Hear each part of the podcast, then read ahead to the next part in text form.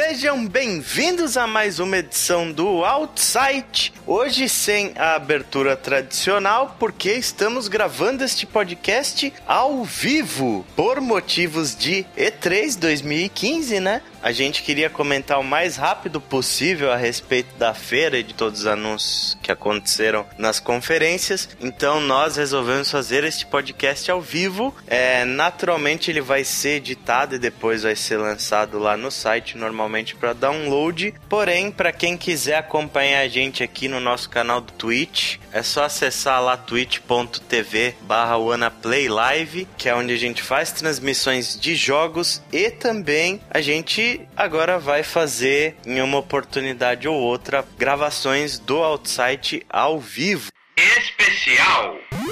Então nós vamos comentar de todas as conferências da E3 2015. Vamos começar então pela primeira conferência que a gente teve, que foi da Bethesda estreando em conferências na E3 e o primeiro jogo que ela mostrou foi Doom, né, Greg? Doom, que falar desse jogo? Gráficos impressionantes. É o jogo que é, ao contrário de que alguns pensavam, porque há algum tempo teve algumas fotos na internet que divulgavam uma coisa mais terráquea, uma coisa mais Uh, alguém achou parecido com Mad Max ou Raid mesmo, que uhum. tinha aquela coisa mais de, de, de, envolvendo personagens de outras pessoas. Não, o jogo, pelo menos o que ele mostrou na feira, ele parece ser o resgate de tudo que a gente viu de Doom mesmo até então. É, é... falar. Ele, ele voltou bem às origens, né? É, Sim. voltou bem às origens. Ele é bem straightforward, né? Andar e atirar, não, não tem muito mais do que isso.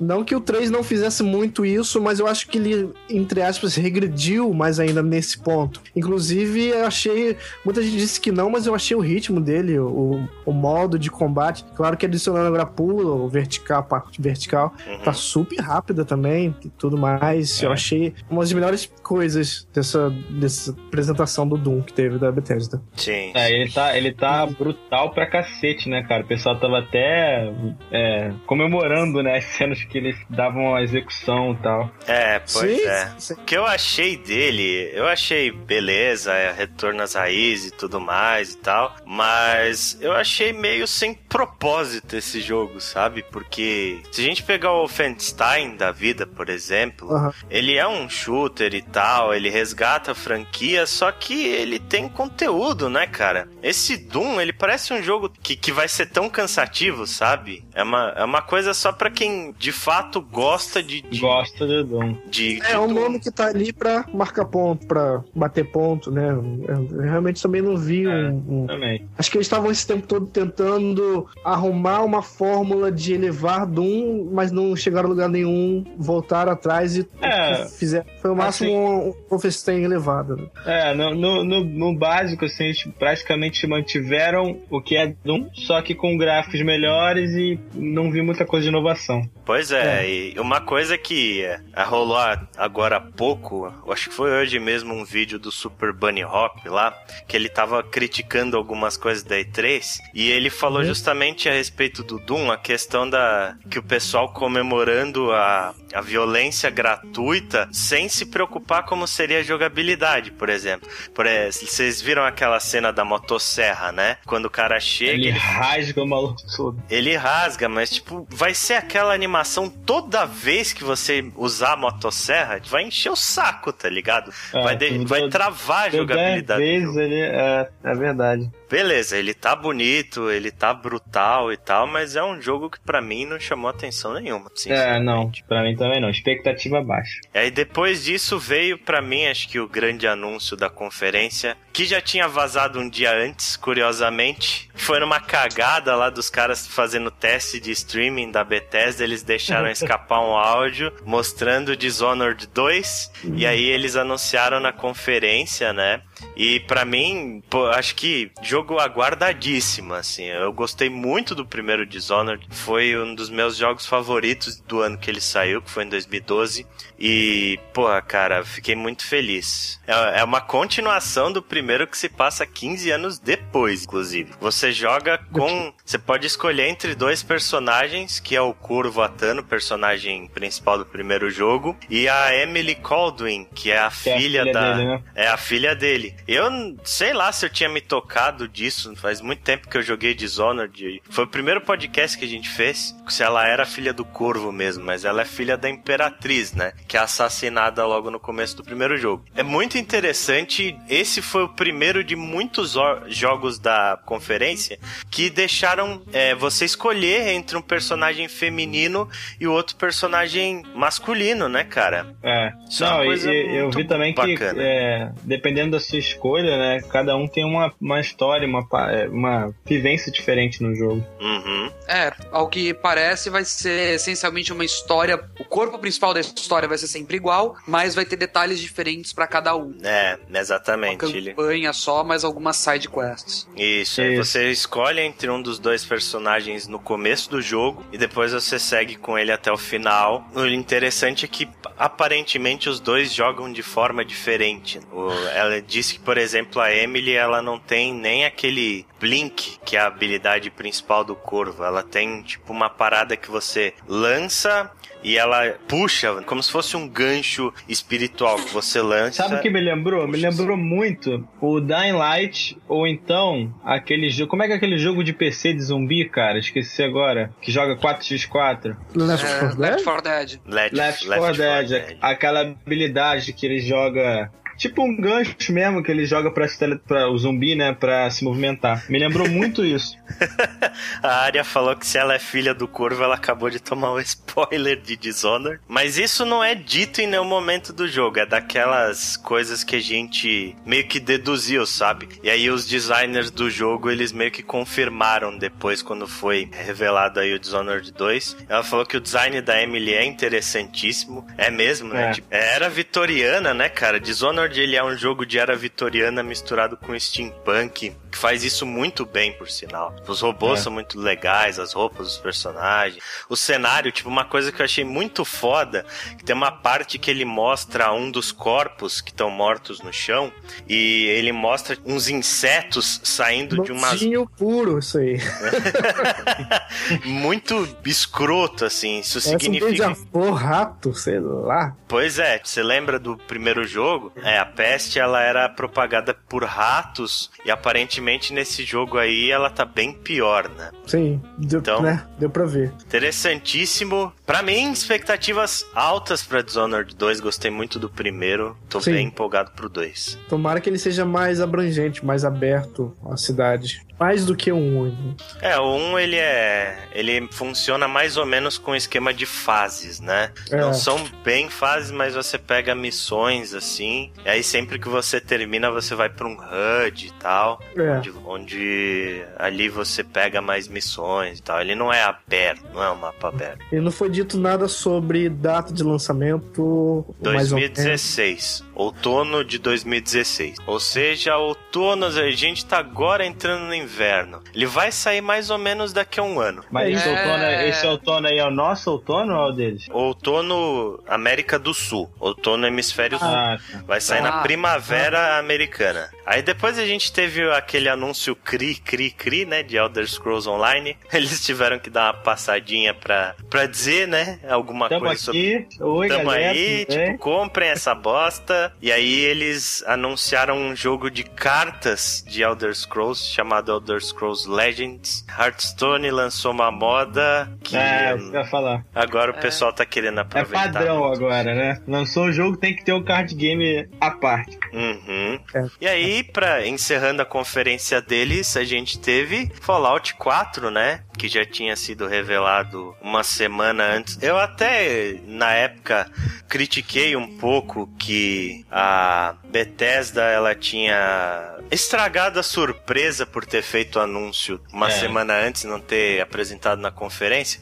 Mas dá pra entender por quê. Com tudo que foi apresentado na C3, eles eles deram sorte de ter feito esse anúncio antes, cara, porque senão Fallout ia ficar num polo gigantesco de coisa lá É, e, verdade. e acabar meio que se perdendo. Então o que eles fizeram? Eles soltaram o trailer uma semana antes, depois mostraram muita coisa do jogo, vídeo de gameplay, de, de criação de personagem e tal. É, o, o vídeo ele começou com a criação de personagens, né? E bizarríssimo eu achei os gráficos do jogo, especialmente nessa parte. Não tem cara de, de nova geração nem fudendo assim. Nem um pouco, cara. Cara, a Bethesda, ela, ela é um bom estúdio quando a gente fala de roteiro, quando a De gente bugs. fala. Todas as qualidades ela manja muito bem. É, então. Mas é, ela manja de, de roteiro, ela manja de, de construir bons mundos e tal. Mas em termos técnicos é uma empresa muito ruim, né? Convenhamos que, tipo, Fallout 3 já era uma bosta no PlayStation 3. Depois a gente teve o Skyrim, que nem se fala, quase era injogável no PS3. Sim. E aí agora Fallout 4 e tal, eles nunca foram referência gráfica e agora estão mantendo a tradição, né? Achei o modelo de personagem bizarro, o cenário parecia The Sims assim, muito estranho. Aqueles personagens da Bethesda parece tipo boneco sem alma, sabe? Você olha o, o, o olho assim sem expressão nenhuma, olhando É. pro- pro vazio, muito estranho. E o Ata Cutuca Bethesda. Beleza, né? Aí ele mostrou que o começo do jogo vai passar antes do, do- da explosão da bomba e tal.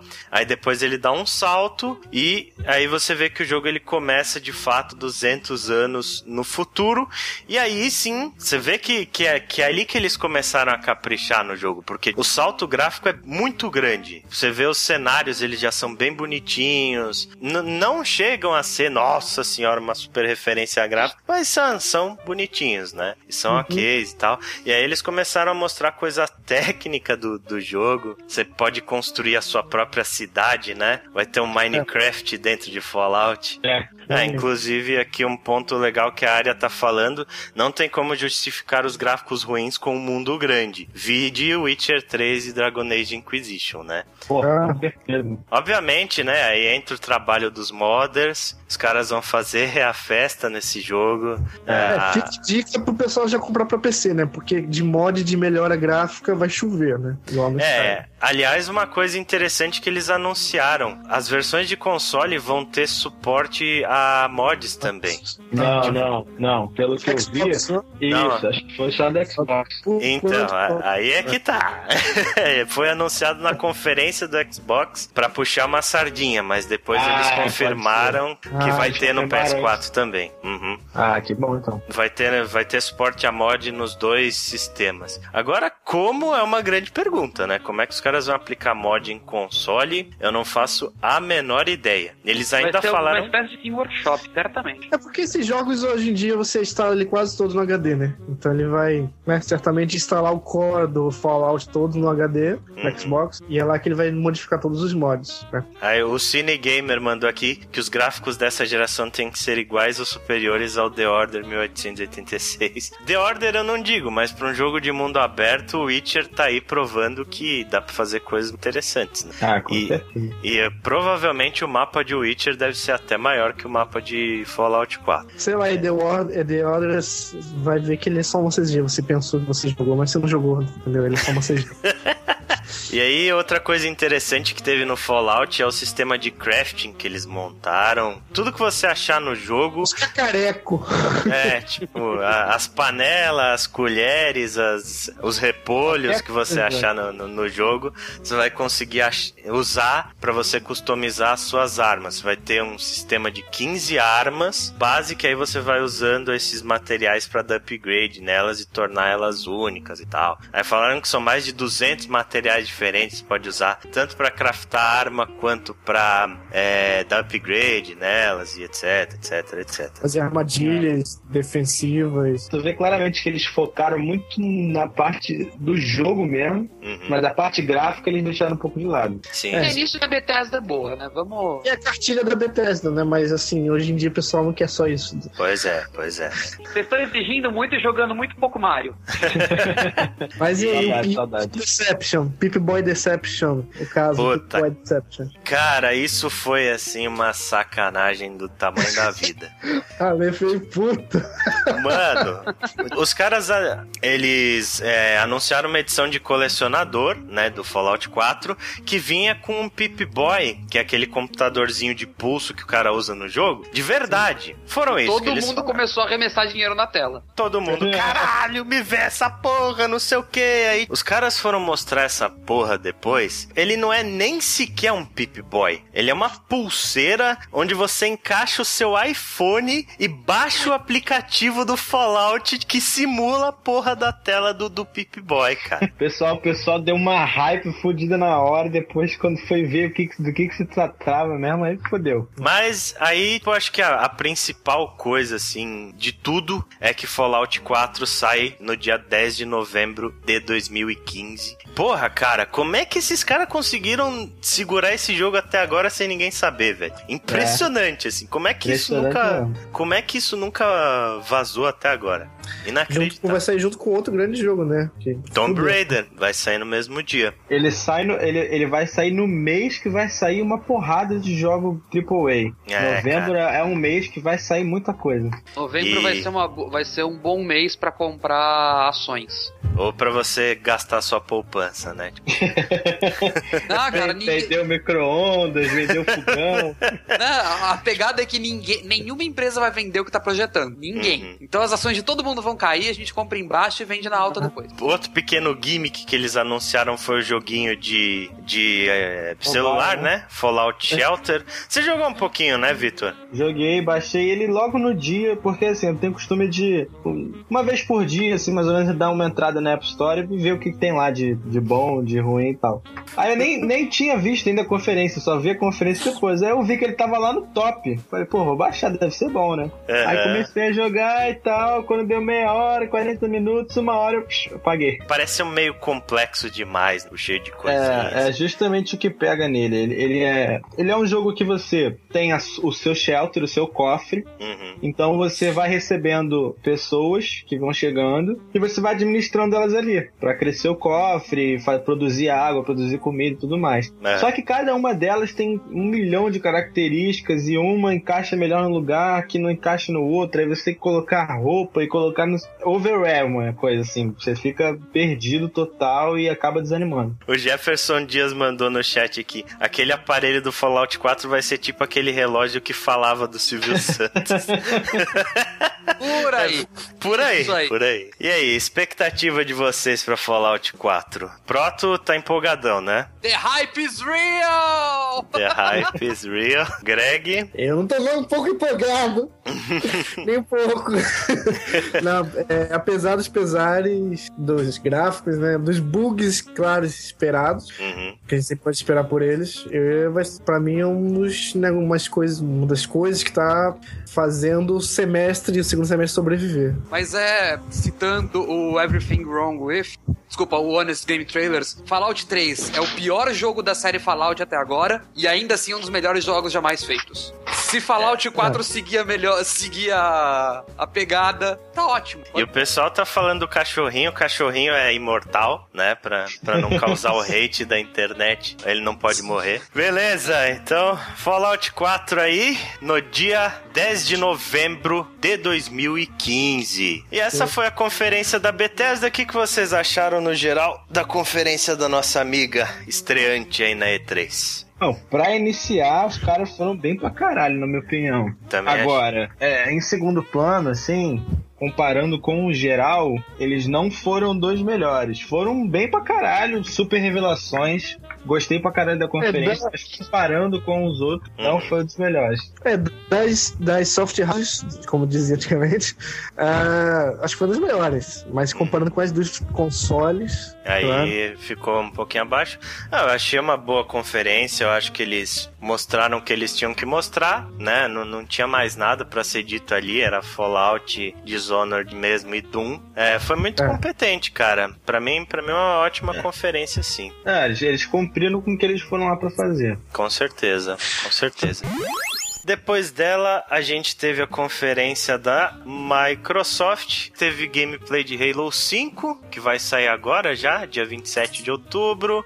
Halo, né, cara? Não tem nem muito o que comentar a respeito de Halo, continua sendo Halo. Acho que é tudo que os, os fãs queriam e tal. É, eles mostraram um pouquinho do gameplay do single, gameplay do multiplayer, não vai ter muita coisa além do que a gente já conhece. E aí depois a gente teve um anúncio de um jogo novo, né, Greg? Exatamente, o Recore. Esse joguito que é meio autoral, porque a primeira coisa que você nota é de que ele é produzido pelo Keiji Inafune e também dos criadores de Metroid Prime. Só que como você não- conhece os criadores de Metroid Prime, você fica só com o nome Metroid Prime. Então, Já é o suficiente, tá de já bom é o tamanho. suficiente, ó. Fez Metroid Prime. É Keiji o Inafune. rapaz, do Kickstarter, né?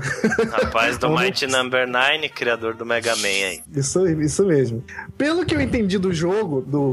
Eu não sei se depois vieram gameplays. Eu vi só aquela, né? Aquele que foi apresentado na hora na E3 ali da Microsoft. Uhum. É, apresentam um filmezinho, né? Não teve gameplay também nessa parte. De uma menina correndo no deserto como uma caçadora. É, só que o interessante é que ela tá caçando robôs. É um clima meio futurista western, assim, né? Sim, É, e tem os, tem os tracinhos mais fofos, meio fofos, não é uma coisa muito realista, uma coisa mais. E ela tem essas orbs em que um cachorro, olha o cachorro, marca aí no bingo de novo, eu acho que é um cachorro aquela. Cachorro robô, que tem uma orb dessa azul no meio do corpo e ela parece estar catando mais dessas. Ela derrota É. os, os inimigos dentro dessa gruta, dessa caverna, e de vermelho passa a ser azul, em que ela encaixa em outros robôs desativados que parece que passa a ser, passam a ser parte do time dela. Coisa da Eu acho que, que isso aí é o que dá nome ao jogo, né? Sim, Você pega cores de outros robôs e posiciona é, em outros corpos, né? Então, record, É, é, redefine. Redefine. foi mostrado esse jogo, basicamente é só isso, mas aí no final aparece uh, vários robôs ao lado dela, como se ela tivesse montado essa frota. O que Sim. leva a crer que essa faz parte da, da, da- do, do, do, do core do jogo, que é ressuscitar bichinhos, robôs pra. É, inclusive tem uma hora que o cachorro explode, né? E aí ela pega o core do cachorro e encaixa em outro robô e tal. Não Ele, me. ele, ele é meio que volta, né? Uhum. É, se assustem se esse jogo aparecer como visão lateral e cada core que você tiver que pegar forem chefes de fases e que já, já sabe onde eu tô chegando, né? Já entendi. Man, tá? Não se assuste. Com a exploração de Metroid Prime. Ou se ele for isso, mas com a visão de Metroid Prime, né? Visão de dentro. É. Eu acho que vai ser isso. Pare- parece legal, não dá pra saber nada ainda, só foi mostrado uma cutscene, então não tem como ter expectativas ou não. É, cheira, Aí- jogo bom, cheira jogo bom, cheira jogo da leva e li- ali de Sunset Overdrive, coisa boa. É, é verdade, é verdade. Aí depois eu acho que veio um dos principais anúncios da Microsoft nessa conferência dela, que ela veio e soltou uma bomba no meio da cara, sambou na cara da sociedade dos remasters e anunciou que agora o Xbox One vai ter retrocompatibilidade com os jogos do Xbox 360. Finalmente, depois de 50 milhões de remasters, os caras resolveram fazer Acho que ela ficou retrocompatibilidade. no tabuleiro dos. É, mas isso só pra Microsoft também, porque a Sony não tem essa não. A Sony Hum. anunciou, inclusive, que não, não vou fazer isso. Não há planos para retrocompatibilidade na linha PlayStation. Ah, ainda, Mas não ainda dá vou- um tapa na cara, posso, fala assim, tenho mais 30 remasters preparados já pra vocês. Inclusive, ela anunciou um, né? Que meio a porta portas fechadas assim, quietinho. Depois de anunciarem tudo aquilo que o povo queria, eles pegaram e enfiaram um remasterzinho de Heavy Rain e Beyond Two Souls ali no É. meio. Como é que vai funcionar aí essa retrocompatibilidade do Xbox One? Pra quem tiver jogo digital, é só chegar lá e baixar. No começo não vão ser todos os jogos que vão estar disponíveis, eles vão ir disponibilizando os catálogos aos poucos. Por enquanto, essa primeira leva são jogos mais do início de geração, aceleração, tem algumas coisas da Rare e tal. Quem tiver os jogos digitais é só ir lá e baixar a versão do Xbox One, já era. Isso inclusive vai funcionar com os seus jogos que é digital only, né? Porra, Sony! É, se você tiver o disco em mídia física, você insere o disco lá no, no seu Xbox One e ele vai baixar uma cópia do jogo pro seu HD que funciona no, no, no, no console novo, né? E uma das coisas interessantes é que o pessoal fez um teste lá com Mass Effect, que é um dos jogos, o Mass Effect 1 é um dos jogos que vai estar na lista inicial, e eles falaram que existe um upscaling gráfico, que não é simplesmente reproduzir o jogo igualzinho, ele dá tipo uma emulada, sabe? De Dá uma, dá uma de emulador. melhoradinha e ele falou também que, que vai disponibilizar com todos os recursos que o One tem também, né? De gravação, de screenshot, de todas essas coisas. de streaming do, do Inferno A4. Isso é muito legal, cara. Aí fica a dúvida, e se eu pegar esse disco, que eu já baixei, a versão dele, e no meu amiguinho, colocar o disco lá no meu amiguinho, será que ele marcou, ele arranjou algum jeito de marcar aquele meu disco já como, flagueou e já reconhece como um disco que já obteve a sua cópia digital? Será que eles vão ter um, um controle disso? Vai É, virar cara, samba do crioulo que só- Teoricamente, Aí, cada cara. é, disco de 360 tem um número único e é por É. isso que demorou-se tanto pra fazer a pirataria dele, tanto entre aspas, né? Mas é por isso que a pirataria dele ficou restrita ao offline por tanto tempo. Viu? Então, E já tá. Aprenda, Sony. Inclusive, o que Phil Spencer falou na alfinetada, né? Você não vai ter que comprar os seus jogos de novo. É, o Jefferson até mandou no chat aqui. Se você quer jogar mais remasters no Xbox, é só comprar um console novo e aproveitar seus jogos velhos. É bem por aí. Apesar É. de eles terem anunciado o remaster do primeiro Gears of War, é, mas ok, é, é um dos jogos mais pomposos, assim, tipo. E parece dos- que ele tá é, recebendo um, um tratamento assim, meio Nintendo, né? No, no jogo. É um pouco Sim. mais do que só um remaster, né? Sim, sim. Ele, ele, não- ele é uma atualização gráfica bem boa, assim. Não é só uma upscalezinho gráfico, né? Mas de qualquer mas, forma, Mas a Uncharted vai ter modo de foto. vai ter artwork, cara. Você vai comprar um jogo novo, você vai ganhar artworks, cara. Olha que da hora. Mas uma É. coisa interessante que eu acho que agora vai meio que virar tendência pra Microsoft e, porra, isso é um console seller do caralho. Por exemplo, a cópia do Fallout 4 que foi anunciada pro Xbox One, ela vai vir com uma cópia do Fallout 3. Né? Eles vão começar a enfiar os jogos antigos junto com as novas edições dos jogos novos. Eu tava- que no PS3 rolou isso também um pouco, né? Tipo, por ser Blu-ray caber mais jogos, caberem mais jogos, por exemplo, o Bioshock Infinite vinha com o Bioshock 1. Por Sim, outros motivos, vinham com outros jogos. Mas agora a Microsoft vai poder devolver de certa forma a mesma É, moeda. O Gears of War Judgment, ele vinha com o primeiro Gears também, né? Só que aí ele não vinha dentro do disco, ele te dava um código, você ia lá e baixava na live. Sim. Cara, eu particularmente acho que isso é um console seller do caralho. Na eu tava mesma discutindo minuto que com... falaram isso, eu conheci duas pessoas que já estavam falando: eu vou, estou empacotando para vender. O só- o meu 360, porque agora eu vou comprar o Xbox One e vou continuar Uhum. com meus jogos. Né? é, Exatamente. isso, isso vai deixar o 360 baratinho, Hum. Sim. vai deixar o meu PC feliz. Eu, eu acho uma estratégia muito fodida, porque pra esse pessoal que ainda não migrou da geração antiga, tinha muita gente que tinha um 360 e tava pensando em migrar pro, pro PS4, porque, pô, o PS4 ele tá, tá liderando e tal, Ele tá, ele tá meio que tomando o lugar que o 360 teve na geração passada. Inclusive com Call of Duty, né? Virando da casa. A gente vai discutir isso mais tarde. Mas eu acho um grande console seller. Se a Sony não tivesse feito o que ela fez na conferência dela, Microsoft teria saído galopando na frente da Sony nessa Com conferência. certeza. Isso aí foi o erro deles, cara. Se eles fazem esse tipo de coisa logo no início, cara, é, é, é liderança certa, certa. Certíssimo, certíssimo. Eles até demoraram pra fazer, mas pelo menos fizeram. Ponto aí pra Microsoft. É. E aí depois a gente teve anúncios de um novo controle, né, Proto? É, 150 dólares de controle. Vamos fazer uma conta rápida aqui. Quanto vai custar esse controle do Brasil? 800 Três mil conto. Reais. É, beleza. Né?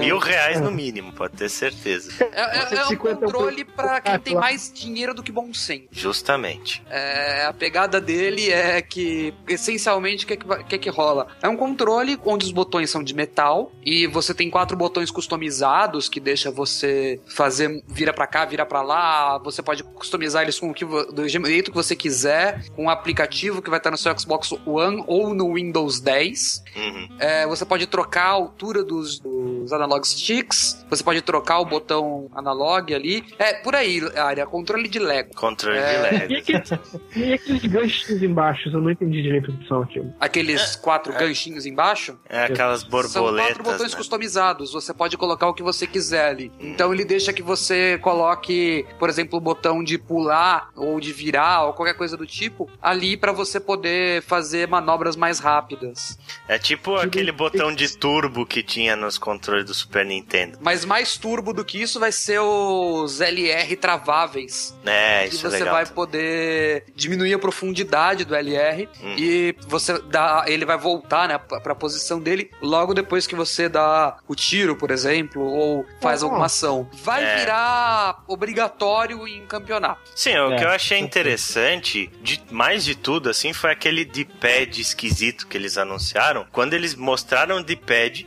eles mostraram um jogo de luta, pra fazer a referência entre um e o outro. Aparentemente, aquele D-pad vai ser um D-pad específico pra quem joga jogos de luta. E eu acho isso interessantíssimo, porque, cara, é sofrível jogar jogos de luta em, se você não tem um fight stick de mil reais, tá ligado? Então, bom, não vai fazer tanta diferença porque esse, esse- o controle vai custar mil reais anyway. Mas, tipo, eu acho interessante essa preocupação deles aí. É. É, é interessante, mas ainda são 50 dólares, cara. É metade do preço do, do console. Sim. Aí depois a gente teve mais um pouquinho de Fallout 4 que a gente já falou. E aí, meus amigos? Aí a, a escuridão tomou conta da conferência da Microsoft. Ficou o rabo de todo mundo. E a gente teve o anúncio de Dark Souls 3. Que beleza! Todo morreu, perdeu todas as ordens na plateia. e- Eu vou fazer alguma outra coisa enquanto eles falam desse jogo. Pera aí. Dark Souls 3 é, já tinha sido vazado uma ou duas semanas antes da conferência. De novo, para variar um pouco. Muita gente dessa vez, ao contrário de todas as outras vezes que é- foi anunciado um jogo da série Souls, dessa vez a galera não comprou com a mesma empolgação, né? Porque Dark Souls, ele tá meio que saturando, tá saindo um jogo atrás do outro, o pessoal não tá dando muita, muito descanso pra franquia.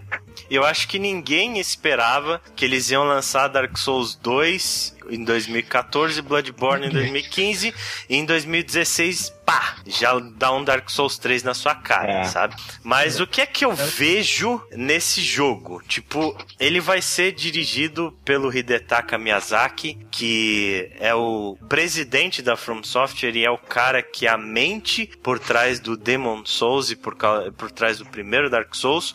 O Miyazaki ele não dirigiu Dark Souls 2, que foi um jogo que acabou sendo bastante criticado pelos fãs da série. Eu acho meio injusto isso, eu acho Dark Souls 2 um jogo foda pra caralho, mas o pessoal é, meio que caiu matando de pau depois e tal, por até uns aspectos, né? Tipo, ele é bem menos criativo que o primeiro jogo, o level design não é tão primoroso, especialmente os chefes são bastante repetitivos É, e tal. é, é aquela, né, cara? Acho que a- eles inventaram, eles vi- vieram com a criação no primeiro Dark Souls. Então o 2 tinha que ser bem inovador, com bastante coisa nova e diferente pra poder chamar atenção. Porque se senão ia cair na mesmice, né? Mesma história do Bioshock 2, né? Esse Dark Souls 2. É. É, bem por aí mesmo. Eu acho que a grande questão toda é que esse Dark Souls 3, eu acho que é meio que um pedido de desculpas do Miyazaki pros fãs da série, sabe? Eu acho que ele meio que tá querendo se redimir pelo Dark Souls 2 que não foi tão aceito assim. Aí ele falou: beleza, é, eu vou voltar, vou dirigir a parada e vou meio que encerrar a série dignamente. Faz Square. Bota o nome de Dark Souls 2 de novo. É. 14. É, ele falou que não vai ser o último da série, mas que vai ser um turning point, né? Tipo, primeiramente os caras falaram que ia ser o, o jogo que ia encerrar a série Dark Souls, e agora eles falaram que vai ser um turning point e tal. Na minha, na minha opinião, tipo, eu sou muito fã da série, tô aguardando ansiosamente o Dark Souls 3, eu acho que vai ser um grande jogo, mas eu espero que eles deem um descanso pra série depois desse jogo. Tipo, chega, sabe? Deixa a massa descansar um pouquinho ali, porque senão, porra, vai, É, vai saturar saturar. foda. Vai saturar. E é isso, Dark Souls 3 sai em 2016 aí, no primeiro semestre. Ansioso, ansioso. Beleza, qual que é o próximo da pauta aí? Falem o próximo que eu, que eu tenho É, são os indies. Indies. Os indies da Microsoft. Os indies, os indies da Microsoft. A Microsoft fez aquela tradicional trailerzinho cheio de indies, né? O que, que teve de interessante ali? Teve o Tacoma, jogo novo da Fulbright, que é o estúdio responsável por Gone Home. Ele vai sair primeiro no Xbox One e no PC. Jogo interessante, ele parece que vai ter mais ou menos a mesma pegada do Gone Home, só que vai ser numa estação espacial. Então vai ter umas mecânicas de tipo de gravidade e tal. Aí você você consegue resolver puzzles, né? Ele não vai ser simplesmente só exploração como foi o Gone Home. Gostei bastante do Gone Home. é, eu acho que esse estúdio é muito promissor e ficar de olho aí no Tacoma. E aí um outro jogo foi um tal de Ion, que é dos criadores do DayZ. Ele vai ser exclusivo pro Xbox One. A gente teve também um jogo chamado Ashen, que parece ser o Last Guardian do Xbox, bem na pegadinha emocional assim do, do Last Guardian. Beyond Eyes, esse chamou a atenção de bastante gente, que é um, ele me lembrou Thorin e me lembrou também o Unfinished Swan, que ele tem tipo, tipo você vai desenhando o cenário, sabe? A, a menina principal, se eu não me engano, é cega e tal, e aí ela meio que vai construindo o cenário conforme a imaginação dela. É, Parece conforme um- ela vai caminhando e pelo som e pelo olfato, Ah, ela sim. vai e meio que imaginando o cenário e é o que você Isso. consegue enxergar. Exato, Isso, então as coisas que. As coisas podem mudar porque elas começam a fazer um barulho diferente. Isso, é. Ou. Eu não sei exatamente o que esperar desse jogo, mas é, ele tem uma tendência de cagaço tão grande. eu, eu Como- sei que eu vou jogá-lo com as minhas calças marrom. E aí também o outro que chamou a atenção de muita gente foi o Chamou Cup- a minha também. é, Cuphead, que é um, um jogo com visual de cartoons dos anos 30, cara. Achei muito, muito, muito foda a premissa desse jogo. Pensei, pô, como é que ninguém pensou nisso antes, velho? É, eu também, cara. Ele, ele é um pra platform, ele é um platformer 2D e tipo, você joga exatamente como se fosse um cartoon daquela época. Então aquelas Cara, tortas na cara. via, tal. é, a gente via a gameplay achando que era um desenho, cara. Muito, foi muito, muito bem feita a parada. Curti muito. Muito, muito. Achei muito foda.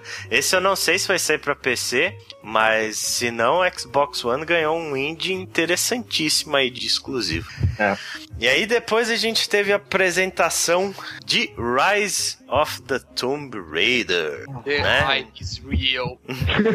Mais um The Hype is Real. E, tipo, um vídeo de gameplay de alguns minutos aí. Se eu não me engano, foram seis minutos de gameplay. É bastante intenso, né, cara?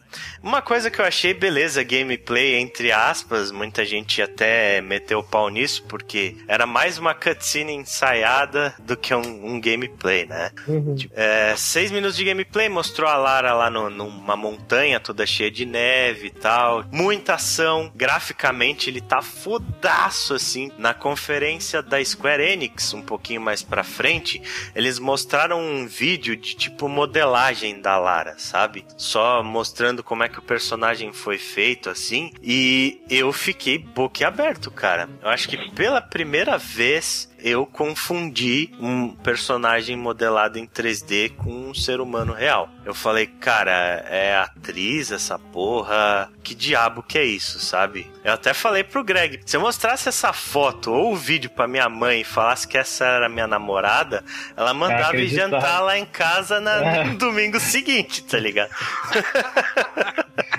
É, parece que eles também vão dar um foco grande nas partes das tumbas. Dá nome, Uhum. tipo, foi uma coisa um pouco criticada no anterior, né? Que era aquela coisa de entrar na parte das tumbas e enfrentar aqueles puzzles mais puxados, que remete mais aos Tomb Raiders. Ali aquele o, do PS2, do Os 1, né? originais, né? Uhum. É, parece que esse vai ter sessões maiores dedicadas a essas partes. Isso é muito bom. Acho que ele vai pegar o que teve de mais ou menos, é, melhorar e se pá, pegar o que tinha de bom, melhorar mais ainda. Acho que vai ser um jogaço. Eu É. também acho que vai ser um jogaço. Eles, cara. sa- eles deram uma sacada fugida ao fazer um reboot na cara do Tomb Raider. Tá, tá dando um sucesso foda. É, acertaram tudo, né, cara? Na modelagem do personagem, de fazer a Lara menos sexualizada, de dar essa ênfase na como ela nasceu, como ela se tornou o que ela é, deixar humanizaram o personagem.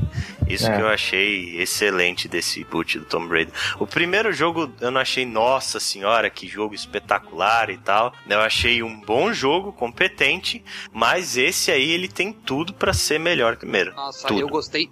Eu Gostei, ele me, cap- ele me captou assim cada vez mais. Ao contrário de muitos jogos, você vai perdendo um pouco da coisa do jogo, o jogo vai passando, vai ficando grande, arrastado.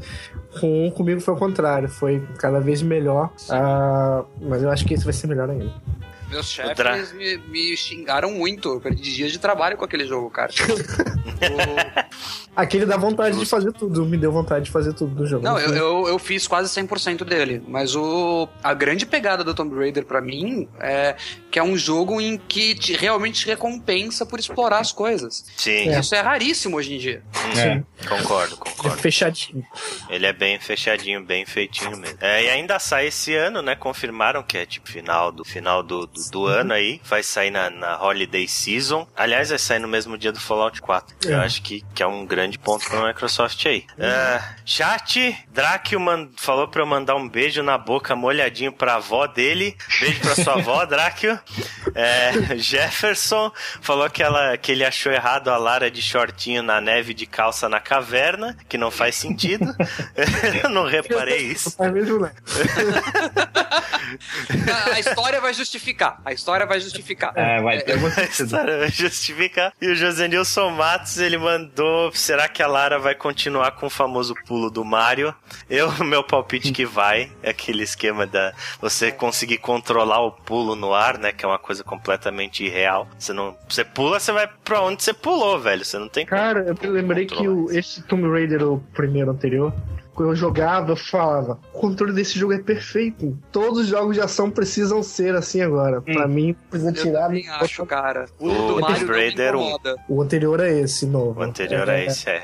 A cobertura, tudo nele funcionava, meu Deus do céu. Que A polimento. cobertura, a cobertura é fodida mesmo. Tipo, eles conseguiram fazer perfeitamente. assim. Faz todo Cuidado, hein, sentido. Cuidado? Tipo, faz todo sentido. Porra, estão atirando em mim, eu tenho um muro na minha frente. Eu não preciso apertar um botão pra, me, É. pra ir pra cobertura, velho. Qualquer pessoa faria isso, tá ligado? Ela age por instinto, assim. Achei muito foda. e é muito legal porque exata, passa muito essa coisa da sobrevivente, né? Não é alguém que se enfiou ali pra trocar tiro com a galera. É, eu acho que Far Cry 3 devia ser assim. É, a única de coisa é. sofrimento vai ser mais crível nesse próximo. Sim, que ela sim. ficou meio heroína demais, assim, mas acho que nesse eles vão ainda fazer melhor ainda. É, o grande, grande coisa que todo mundo critica do primeiro jogo é a Lara, tipo, demorar mó tempão pra matar o primeiro cara e depois que ela mata, ela vira uma genocida foda, assim. e, tipo, não sente mais o peso de matar ninguém, tá ligado? Agora Ah. que ela não sofre com isso. Mas eu, eu tô muito ansioso pela questão das tumbas, da exploração. Eu acho que isso vai ser foda pra caralho, assim. É, eles sempre mandaram bem com essa parada. Nos antigos, principalmente. né? Aí depois a gente teve nossa querida Rare saindo da sua criogenia e entrando no palco da Microsoft pra anunciar uma coletânea Mais chamada... uma das surpresas pra todo mundo, né, cara? Pois é, e tipo uma boa surpresa, uma boa surpresa. 30 jogos da Rare num disco só por 30 dólares, cara. Um barão pra cada jogo. Um É, eu acho que- Esses melhores clássicos, né, cara? Hum. E eu achava que ia ser um pacotão digital, aí o Ale hoje mostrou, capinha e tudo, vai ser vendido. É, mídia Vai. física. Parabéns. Vai ser em E- mídia física. E vai E- ter documentário, caralho, né? Comentários em vídeo pro jogo, não sei se são todos e qual é a duração, qual é o, o conteúdo, o, o volume de conteúdo, mas vai ter coisas a mais né, no jogo. Vai dar pra dar Sim, save sim. low e tal. É, bem, bem interessante, achei bem legal. Tipo, Pra quem é das antigas é show, né, cara? é, o que eu acho. Você quer Nintendinho? Não é só Nintendinho, não, gente. Vai ter Camille, vai ter Viva Pinata, a Perfect Dark Zero K, mas vai ter, ué. Vai Os ter. três Banjo-Kazooie. Banjo Kazooie, pode crer. Vai ter Banjo-Kazooie. Blast Corps. Blast- Blast... Não que alguém Corps. se importe com Blast Corps. Todos, todo mundo ama Blast Corps. Vai, vai ter o Jet Gemini Force, né, cara? Uns jogos muito underrated. Vai ter tudo basicamente que eles fizeram, tirando, obviamente, Donkey Kong e GoldenEye. De resto, vão ser todos os, os clássicos da Conquer, Rare. Conker. É, tipo, eu acho que a Microsoft ela viu que todo Hum. mundo falava mal dela pelo que ela fez com a Rare, né? Ter transformado em um estúdio de merda que só fazia jogo pra Kinect. E aí eles resolveram é, dar um, um pouco de valor. Aliás, Ah, Kinect beijos, aquele abraço. vai Pois ter. é, né, gente? E que Olha o só. Kinect, né? É. Kinect? Eu O que, que é isso? Lembra quando a gente. Aquele negócio. Lembra? Você quer Quando a gente fez o, o- um Drops lá atrás, quando os caras anunciaram que a- o Xbox ia sair sem Kinect, a gente falou que o Kinect tava morto. Aí o Sim. pessoal, não, não tá morto. Tá morto. Tá só Pois é. enterrado só. E, além disso, anunciaram um novo jogo da Rare chamado Sea of Thieves, que é tipo um Assassin's Creed Black Flag feliz. É um jogo de, de piratas ali. E. Pois é, parece legal, né? Não falaram muita coisa, não mostraram gameplay, nem nada mais. Ele tinha um, um- um. Design, ele tinha um gráfico bem cartoonizado, vocês perceberam isso? Sim, sim. A Rare é especialista nisso, né? É. O Jefferson falou que o que interessa pra ele é o Battletoads. Tá aí, se você quiser quebrar o seu console e tacar, tacar o controle pela janela, Battletoads tá aí, pra você passar raiva também. É. É isso aí, show de bola. E aí depois a gente teve uma apresentaçãozinha do HoloLens. HoloLens, aquele negócio muito, bagulho muito louco, que você bota uns óculos loucos, que seria mais ou menos o que tá todo mundo vindo aí com óculos, né? Já que tá todo mundo vindo com óculos, a Microsoft pensou, pensou, e tá vindo com um tipo de óculos um pouco diferente. Um óculos com realidade aumentada embutida, posso dizer assim. Realidade É, virtual aumentada. É, realidade aumentada. É, já- Ele- eles vendem como holograma, mas é tipo É. realidade aumentada. Sim, o grande ponto dessa demonstração na E3, porque já tinha meio que sido solta já um ano, acho, né? Ah, é, foi a demonstração mais interessante do Minecraft, em que o cara. Vocês viram o tamanho do equipamento que tiveram que usar pra câmera da, do, do palco captar o- as imagens do HoloLens? O negócio parecia um Transformer. Transformer. É. Parecia, É parecia. Mas enfim, deram esse jeitinho e mostraram como a pessoa enxergaria é, usando o HoloLens, usando o Minecraft. Acontece que o cara pegou uma mesa, a, a parada meio que mapeou esse, o espaço da mesa, que era branco, acho. Uhum. É, nesse lugar brotou um mapa de Minecraft. Sim. Propira, pausa para proto. É, É, pera aí, ele não brotou, ele brotou de uma forma toda fodaça, né? Sim, tipo, a me... abriu um buraco na mesa É. e surgiu o, o Lego assim, o- de baixo, assim, tipo, É. todo mundo na, na hora deu um pulo da cadeira, né? Cara? Sim. Falou, que, é isso, velho? Pessoal, apareceu um mapa, um zoom out do mapa, uma montanha assim surgindo da mesa, e o cara foi andando em volta. O mais interessante é que ele foi chegando perto, deu de cara com a montanha, e ele conseguia enxergar dentro das casas, das casinhas que haviam naquela montanha. Então, acho muito legal isso. Só fica a dúvida de como vai ser a jogabilidade, mais ou menos nisso, né? Porque meio que vai ser a parte criativa só do jogo, ou só É, pra você dar uma Só pra olhadinha. você brincar, pra você poder ver o mundo. seu mapa, né, construído. É, o seu Pois Lego é. montado ali na sala. Olha meu Lego, olha, olha aqui. Não, mas você viu que ele tem uns comandos de voz, né? Tipo, ele falava Thunder, aí de repente caiu um É. raio no cenário e tal. Ele, ele tem, tem umas interaçõezinhas bacanas e tal. Mas nem todos são flores, né? O Jefferson mandou aqui no chat: o HoloLens é o que o 3D deveria ser. Pois é, mas tipo, depois que a feira rolou e as pessoas começaram a testar o HoloLens, eles falaram que ele é muito diferente do que foi apresentado ali pela Microsoft, que não é aquilo ali.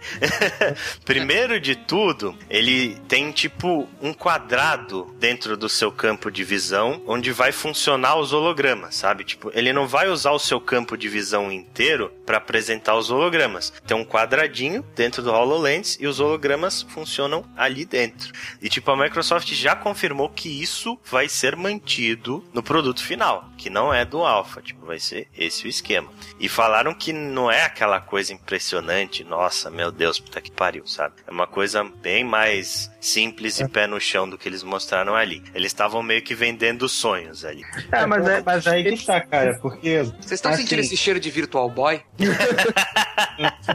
Sem ser vermelho e preto, né? É. Né? É, É, mas, o- problema aí é, é isso que, eu vi- que eu vejo que é o problema. Eles podiam lançar um produto que é o que eles anunciaram. Eles têm capacidade de fazer isso. Eu não, só não entendi o porquê que eles fizeram fazer uma coisa inferior. Porque talvez saia caro demais. Mas É. vem nem sonho. É, mas eu sempre preferi mesmo, fiquei com o Oculus Rift, então eles podem fazer o que quiser. Pra mim, o único tipo de jogo que vai funcionar nesse HoloLens vai ser os jogos God Game.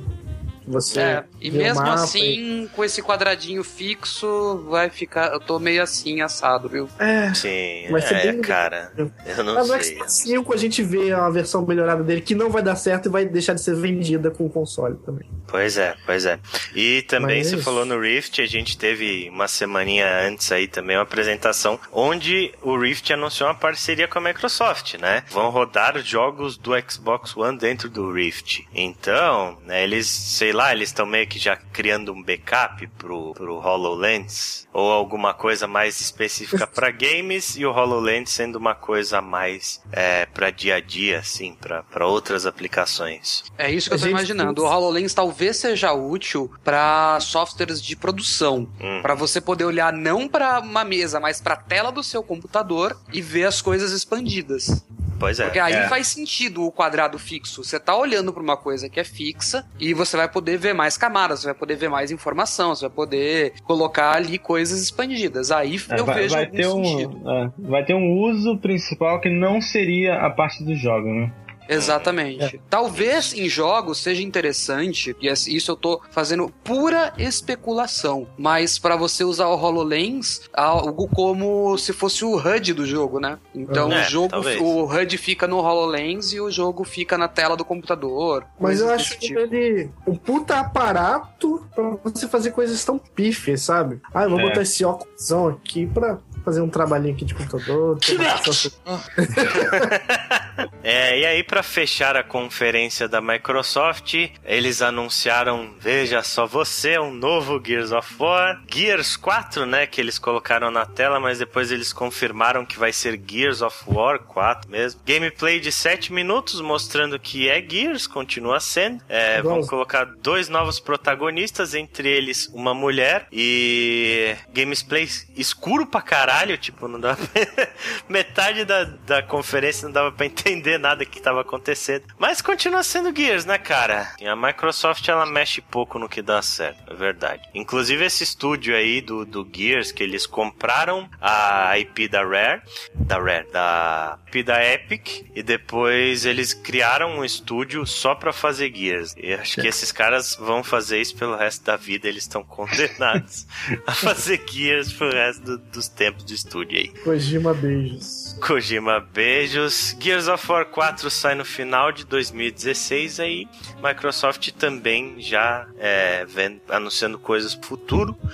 Balanço geral, o que, que vocês acharam? Greg, o que você achou da Microsoft? Eu achei até que a Sony não ia conseguir superar essa, não. Se ela não viesse com aquelas bombas nostálgicas lá, docinhos, Uhum. bombas de docinho nostálgico, Sim. que é, depois a gente fala sobre isso, mas eu acho que ia ser difícil da Sony superar essa, mas ela se superou pelo menos, porque foi uma das melhores conferências dela mesma em anos. Sim, concordo com você. Concordo você. plenamente. Eu acho que fizeram o que tinha que fazer, mostraram um jogo exclusivo pra caralho, tipo um atrás do outro, bomba atrás de Eu bomba. falo isso, Vixe, É. Mostraram bastante jogo novo. Também achei a conferência da Microsoft excelente aí. E a questão da retrocompatibilidade, ó. Parabéns, Microsoft. Tomara É. que, a, que a Sony nesse siga o fininho, né? Falou, tal, soltou a bomba. É, vou te falar que eu não tô torcendo pra Sony fazer isso não, cara. Porque senão, caralho, todos aqueles jogos que eu vendi, puta que pariu, mano. Pois é, cara, por isso que eu guardo os meus aqui. Inclusive os Mas dos, você dos um digital. 360. Você tem é, um digital. É, os digitais você vai poder baixar, caso tenha. É. Beleza, aí a gente vai para a próxima conferência, que é a conferência da nossa querida ou não Electronic Arts, também conhecida como EA. E a EA começou apresentando um teaserzinho de bosta do novo Mass Effect, que pelo Uhum. menos agora tem nome, é Mass Effect Andromeda. Não dá pra deduzir praticamente nada sobre esse jogo. A única coisa é que ele vai se passar em outra galáxia, né? Até Diferente. porque a, a previsão dele é final de 2016, né, cara? Tá bem longe ainda. Sim, sim, final de 2016. E se bobear, vai atrasar, né, cara? Porque, tipo, eles É. anunciaram no come... na E3 do ano passado e só mostraram artwork, mais nada. E nessa, tipo, eles mostraram uma cutscene que não mostra nada também, só pra anunciar o nome do jogo e mostrar alguma coisa pros fãs. Deve estar no estágio bem embrionário ainda esse jogo. É. Eu acho que ele vai mudar pouca coisa da fórmula original, da trilogia, que é o que o pessoal gostou, então acho que não muda muita coisa, não. Sim, sim, concordo. Só um roteiro, né? Que, por favor, um roteiro bem diferente, melhor, é, tão bom quanto, mas não façam algo parecido, né? E a área falou também aqui que dá pra entender que vai ter tipo um veículo igual a Mako. Sim, eles mostraram bem parecido, né? Aquele. Gosto, gosto. Eu gosto também, só que, pelo Carro amor de ele é Deus. do que andar. ele é melhor do que andar. Sim, mas tomara que, pelo amor de Deus, não seja igual a jogabilidade da Mako, que era muito chata, né, cara?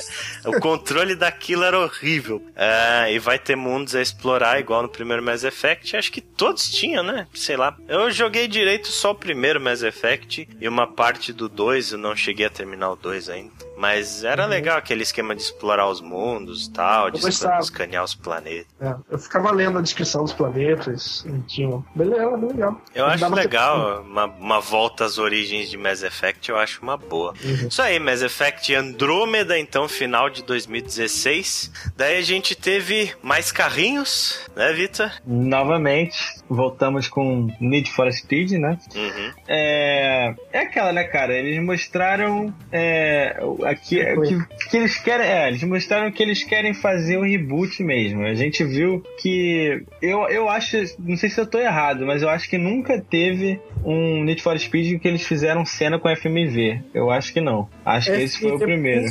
FMV puro, você diz? Puro. É. Porque o, o Most Wanted, o primeiro, por exemplo, e o Carbon, eles usavam aquela técnica de atores com fundos 3D, misturavam. É, sim, não, mas esse não. Esse você mal diferencia quando sai da parte É, real pra parte 3D. É muito. FMV, FMV mesmo é o primeiro, né? Que é uma ceninha já lá, Road Rash. Lá. É, pois é. Aí você, tipo, é, eu achei, eu achei aquilo impressionante, cara. Quando ele sai da parte da cutscene pro carro, você não percebe que saiu, cara.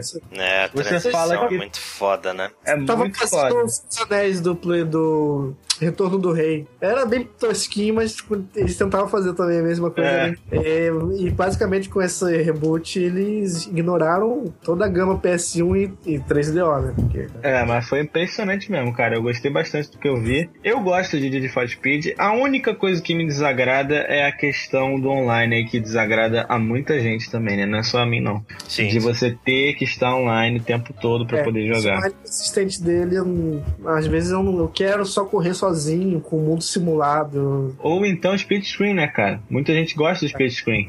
Colocar aquela toalha no meio do caminho. Não, mas pra mim, honestamente, split screen é o único motivo pra qual uma TV 3D existe. Pois é. É, o que eles parecem que eles querem com esse Need for Speed aí é unir tudo que tinha de bom entre todos os outros, né, cara? Pegar, fazer um, um Transformer aí. mostrar como que se faz pro The Crew, né? É, mas, mas vou te falar que eu, eu, eu gosto, eu, tenho, eu tô com uma expectativa legal pra ele. Eu curti bastante do que eu vi. Sim, É, o que eu sim. gostei muito, sabe o que eu gostei mais nele? Foi que eles voltaram com uma coisa que faltava muito enquanto essa série ficou nas mãos da Criterion. Apesar de que esse é da Ghost, que é o estúdio desmontado da Criterion. É que tá com uma sensação de, de. Ele é meio festivo, é meio. Tem gente falando o tempo todo, é, se sente gente envolvida na treta ali, na corrida. Nos anteriores, o Most Wanted, esse mais novo, até o Hot Pursuit foi ótimo, mas também tinha isso. O, esse Rivals, ele tinha uma sensação muito de. Parecia que você estava correndo sozinho no mundo. Era Parecia- meio morto, né? Era meio morto, as cidades eram desertas e. Não sei. É, e muito com esse lance, com esse lance da, esse lance da polícia também, que eles acertaram muito no Hot Pursuit, agora É. eles acertaram mais ainda também, eu acho que na gameplay a gente deu pra ver, que é uma coisa, ficou bem frenético, assim. Por isso que eu gosto tanto do Forza Horizon, que é um jogo pra Cimex. Uhum. Então eu acho que ele acertou nisso. Gostei. Muito bom. E sai Sai agora né? já. Dia Não 3 de novembro, tá aí já, Need for Speed. Desde os grandes lançamentos aí. E aí depois a EA deu uma de Ubisoft, né, cara? Mas deu uma de Ubisoft do lado bom da Ubisoft, porque eles anunciaram um jogo completamente inesperado, nada a ver com o perfil da EA, que é um jogo chamado Unravel, que é um platformer 3D, platformer 2D no caso, né, 2.5D, e que é pra, protagonizado por um bonequinho de lã. É, tá na moda, né? Tá na moda, é. E... Ele é, ele é um platformer like Little Big Planet, né? Sim, Lil sim. Band, Yoshi, é, Rayman. Não, mas eu vou te falar que ele me lembrou muito Little Big Planet. Dá muito. É, Sim. por causa da- do modo orgânico do, do mundo. do- do- Isso, é. Isso. É, mas é uma coisa que eu achei muito foda do gameplay desse jogo é que ele parece que ele vai usar a mecânica do, do- da lã de uma forma interessante. Tipo, não vai ser simplesmente ser bonitinho e cagar ovos de lã igual o Yoshi vai fazer, né? Mas, tipo, você vai, você consegue lançar a lã no, num espaço para você usar de corda, você amarra ela num ponto aqui, puxa no outro, faz uma plataforma, passa por cima e tal. Tipo, É, ele, ele faz bem parte do gameplay mesmo, né, cara? faz Se você ficar do molhado, gameplay. você nunca mais fica seco. Essas coisas de lã. Se tiver o gato por perto, fudeu. É, fudeu. É. Mas, é, uma coisa que eu gostei e outra que eu não gostei nesse jogo. A que eu gostei. O mundo dele, ele é inserido num mundo totalmente real. Ele não tenta inventar nada, seres mágicos, a não, a não ser você. Que é a parte ruim. Que o bichinho parece um bonequinho de macumba. É encruzilhada.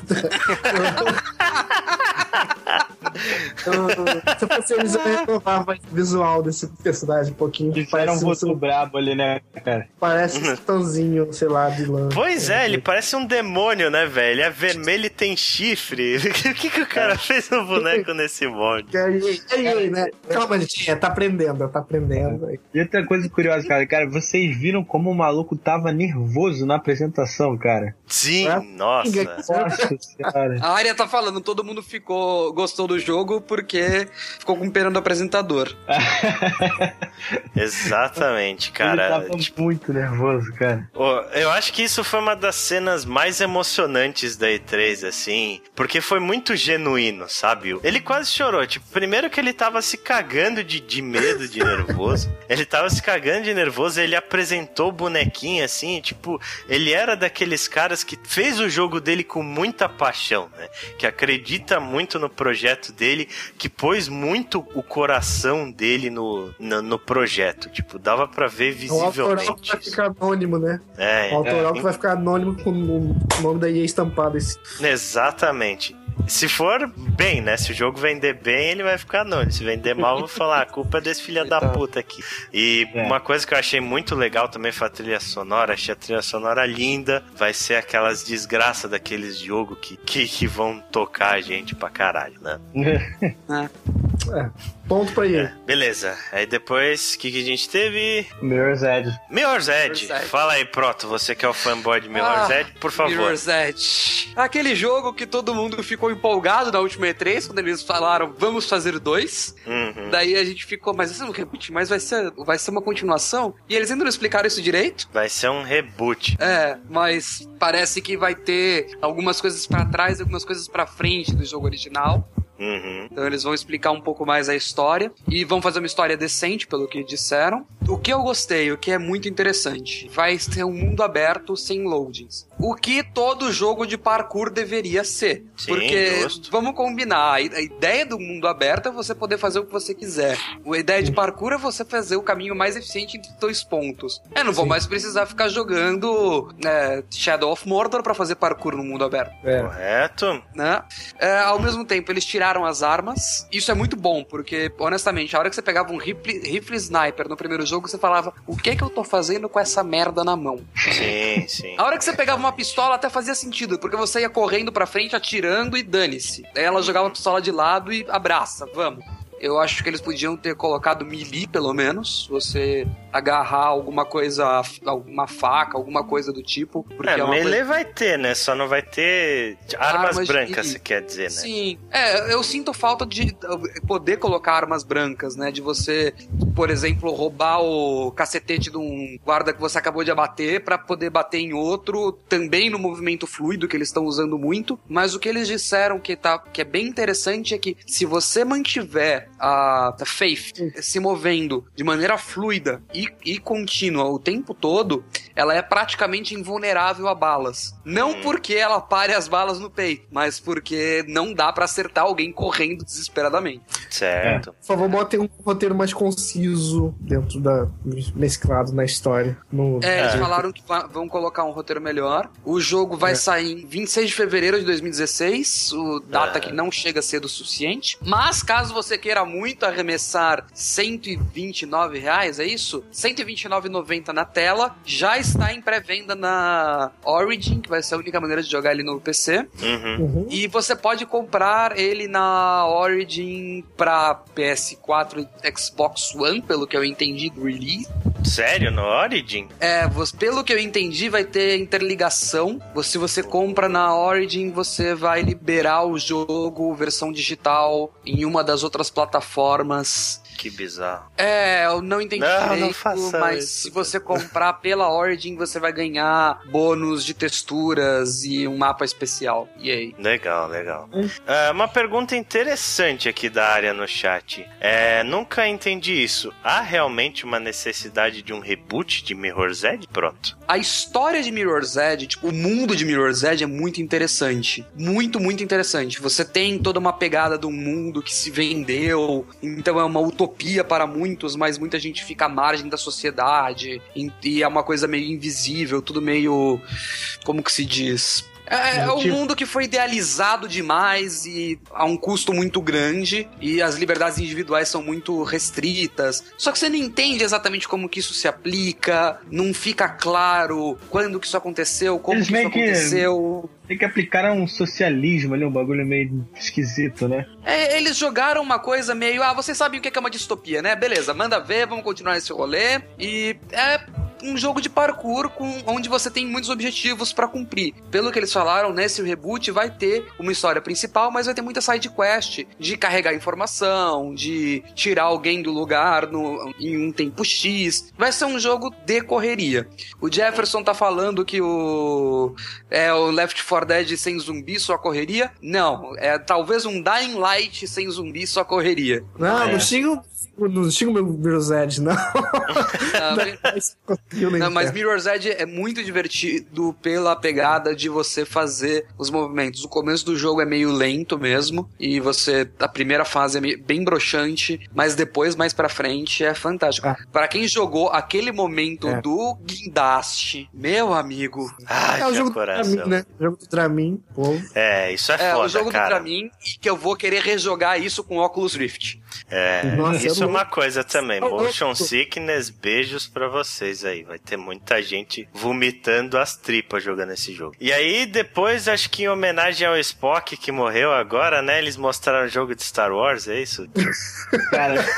esse- esse Aí as pessoas vão me matar agora. Top demais, cara. Eu sou fã da franquia, eu me amarro. Uhum. Eu gosto pra caralho. E eles fizeram é, um mix, né, de Star Wars com Battlefield. Você tem muito uma pegada de Battlefield. Você vê bastante isso ali. Até Sim. porque é a DICE, né, cara? É mesmo a desenvolvedora. Então, eles, o, o vídeo que eles mostraram foi, foi muito maneiro, cara. Pra quem gosta Foi. da série e pra quem gosta de, de jogo nesse estilo, foi muito foda. Foi muito foda mesmo. Eles, eles mostraram que você vai ter, tipo, uma, uma gama de coisas pra fazer numa partida absurda, assim. Tipo, você pode ser o soldado, você pode ser. Você pode controlar todas aquelas naves, você pode controlar os, os veículos terrestres, você pode fazer uma porrada de coisa e ter uma gama absurda de. A, a- essa produtora EA já, já é conhecida por ter dar essa liberdade, assim, pro jogador, né, cara? E, Uhum. porra, aquele final em que apareceu o Luke com o Darth Vader foi sensacional também, cara. É, porra, a jogabilidade do Jedi parece ser muito louca, né, cara? Muito, cara, muito Você usa maneiro. os poderes da força, dá uns push na galera, bate É. com a espada e tal. Achei, achei bem, bem. Esse aí, minha expectativa é altíssima. Cê- Pergunta é, você jogou os outros os Battlefronts antigos, Vitor? Eu joguei um só, o mais novo. O 2, né? O Battlefront 2. Isso, eu nem lembro, cara, porque tem tanto tempo essa porra. Eu só tenho É, uma coisa a dizer. Cadê as batalhas espaciais? Não tem? É, é, Não sei. tem. Me Não broxou. Vai- Vai ter só, vai ter só batalha dentro dos planetas mesmo, É. embora vários planetas. Hashtag mimimi. Beleza, então Star Wars Battlefront sai aí dia 17 de novembro também.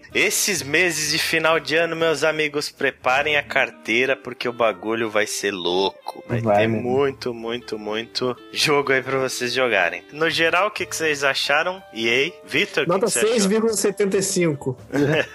Não, conferência de parabéns também, curti pra caramba. Cara, é- é- essa E3 não. te- é, Pelo menos nesse dia, não teve do que reclamar de nenhuma delas, cara. Todas foram muito bem pra mim. Uhum. É, ela foi o que ela deveria ser ano passado, tudo bem, porque ela ano passado mostrou as mesmas coisas, só que agora botou uma manguinha um pouco mais de fora. Mais dentro do que nas coisas que ela faz, é, Battlefield, é, Mirror's Edge, as- as coisas que ela faz, é, continua mandando bem. Trabalharam foi- muito em continuações ou reboots. Eu esperava É. mais novidade, mas tá ok. Jogou umzinho ali em cima, melhor. Justo, justo. Beleza, então vamos aí para nossa adorada Ubisoft. A Ubisoft começou muito bem a conferência deles, né, com um jogo bastante inesperado aí, uma sequência de South Park The Stick of Truth. É, Um ano depois, alguns meses depois, que um dos criadores falou: Eu nunca mais vou fazer um jogo de South Park. Eu me sinto horrível com isso. Daí ele deve ter olhado a conta bancária dele e falado: Não é tão ruim assim. South Park The Fractured Fractured Butthole. but how? The Fractured Butthole. Um excelente título, né, cara? Excelente. É Maravilhoso. Cu, é um cu fraturado. Não, não, é o inteiro, porém fraturado. É o fraturado, porém inteiro. E dessa vez, aparentemente, você vai. O grupinho do Cartman lá vai estar interpretando super-heróis ao invés de ser um RPG, né? Exatamente, eles vai ser uma brincadeirinha de super-heróis. É. O trailer Ei, é ah, eu- hilário, hilário. Eles, eles falam, era praticamente não era um, um jogo. O combate era horrível. A gente vai fazer isso direito e nós não vamos aceitar nada, nada abaixo de um 95 na GameSpot. Eles falam isso no trailer, cara. Mas Eles aí falam. continua a ser naquele esqueminha é, Mario RPG de ser, de O que apertar o. eles mostraram, sim. O que Hum. eu devo concordar, cara, é o melhor jeito de mostrar South Park. É, combinou, caiu bem. Demais. Se botasse só tático, é, um turno no mas sem aqueles botõezinhos. Ia ser muito chato o jogo. Ia ficar muito chato. É, Eles acertaram em fazer desse Não, dessa e forma. os, É o os tipo criadores que eu- falaram que, que o primeiro eles fizeram assim, meio que por fazer, e agora eles fizeram mesmo, pô, já sabemos fazer agora. Agora a gente vai fazer um negócio maneiro, vamos fazer direito. Foram que os Mas se ficar ruim, vai ser muito engraçado. Vai. Eu vou ter que fazer sem querer todos os jogos igual a partir de antes. é, Eles, vão ter, eles vão ter que se esforçar muito pra fazer esse jogo. É. Mas, honestamente, cara, eu gostei pra caramba do anúncio. Já tô arremessando meu dinheiro na tela. Eu não vi, talvez eu tenha. Per... É, não deram data, só falaram previsto pra 2016. Aham. Falaram E- nem a época, né? Verão, nada, né? Não, só, só falaram 2016 previsto. Que vem em 2017, mas que venha foda. E Tem, que tem eu, potencial pra isso, né, cara? sim, que, e que eu ria enquanto eles me ofendem. Aí, a Ubisoft anunciou um novo jogo chamado For Honor, que eu achei bem interessante, cara. Eles quiseram pegar aquele, aquele espírito do combate medieval, assim, e fazer um simulador de como seria você batalhando ali naquele campo, sabe? Inclusive, uma coisa que eu achei muito foda é que os criadores disseram que eles se inspiraram em Bushido Blade, que é um jogo de PlayStation 1, que é um simulador de duelos de samurai. É o mesmo esquema, tipo, você morre com um hit kill. Você tem que pe- pegar, circular o cara, pá, não sei o que, pra dar aquele golpe que vai matar o seu oponente. E esse For Honor, ele parece que vai ser mais ou menos o mesmo esquema. Você tem várias posições de defesa, várias posições de, de, de ataque para você dar um parry, tem ataques diferentes. Eles falaram que vão ter três facções diferentes, que você vai poder escolher os vikings, os cavaleiros medievais e os samurais. Né? E que vai ser esse esquema mesmo, combate técnico com morte em um ou dois hits. É, eu, eu curti pra caramba também. Só teve uma coisa, assim, não sei se vocês tiveram isso também, mas quando eles começaram a falar, que eles mostraram o, o vídeo depois, né? Eles começaram a falar e anunciar e demonstrar e tal, não sei o quê. Uhum. Eu fiquei com uma coisa na cabeça que eles mostrariam um jogo em primeira pessoa. Não sei se encaixaria melhor, se ficaria pior. Eu sei que eu tava com isso na cabeça. Quando ele saiu em terceira pessoa, pô, jogo fantástico também, mas eu tava com aquela expectativa de primeira, Primeira. pessoa. É, o Chico tá falando uma coisa interessante aí, que ele é uma cópia daquele Chivalry. É justamente isso que você falou. É um simulador em primeira pessoa. E a diferença É. do, do For Honor é que ele é em terceira. Beleza, For Honor sem data. Próximo, The Division. The Division, jogo que teve na E3 do ano passado e que colocaram um hype fodaço nele, um hype absurdo, todo mundo, eu inclusive, fiquei maravilhado com aquele trailer da, da E3 do ano passado. Hum. Aí eles vieram esse ano mostrando novamente e pra mim não vi nada de muito diferente. Aham. Continuei vendo aquele mesmo trailer, assim, muito foda, muito maneiro, mas praticamente Esse fizeram jogo- uma outra demonstração. Esse jogo eu não consigo pegar. Parece um Splinter Cell em multiplayer. Não, esse jogo me pegou bastante, porque ele tem um, um- um lado RPG focado com ação ao mesmo tempo, uma parada um pouco diferente do que a gente tem aí. Porque você não, não, você não vê, eu pelo menos não conheço um RPG com tiro ao mesmo tempo, uma coisa mu- meio diferente, assim. Fallout falando mandou um de- abraço pra você, tá? É. Só que a gente tá falando de Ubisoft, né, cara? Então nunca se sabe o que pode vir aí. Pois é. a Ubisoft ela fez o favor de se auto-sabotar, né? Tipo, todo mundo hoje é bastante cético em relação aos jogos deles. Pra mim, The Division é o que eu chamo de Ubisoft The Game, porque, tipo, é o padrão do- dos jogos deles, cara. Pra mim não muda praticamente nada.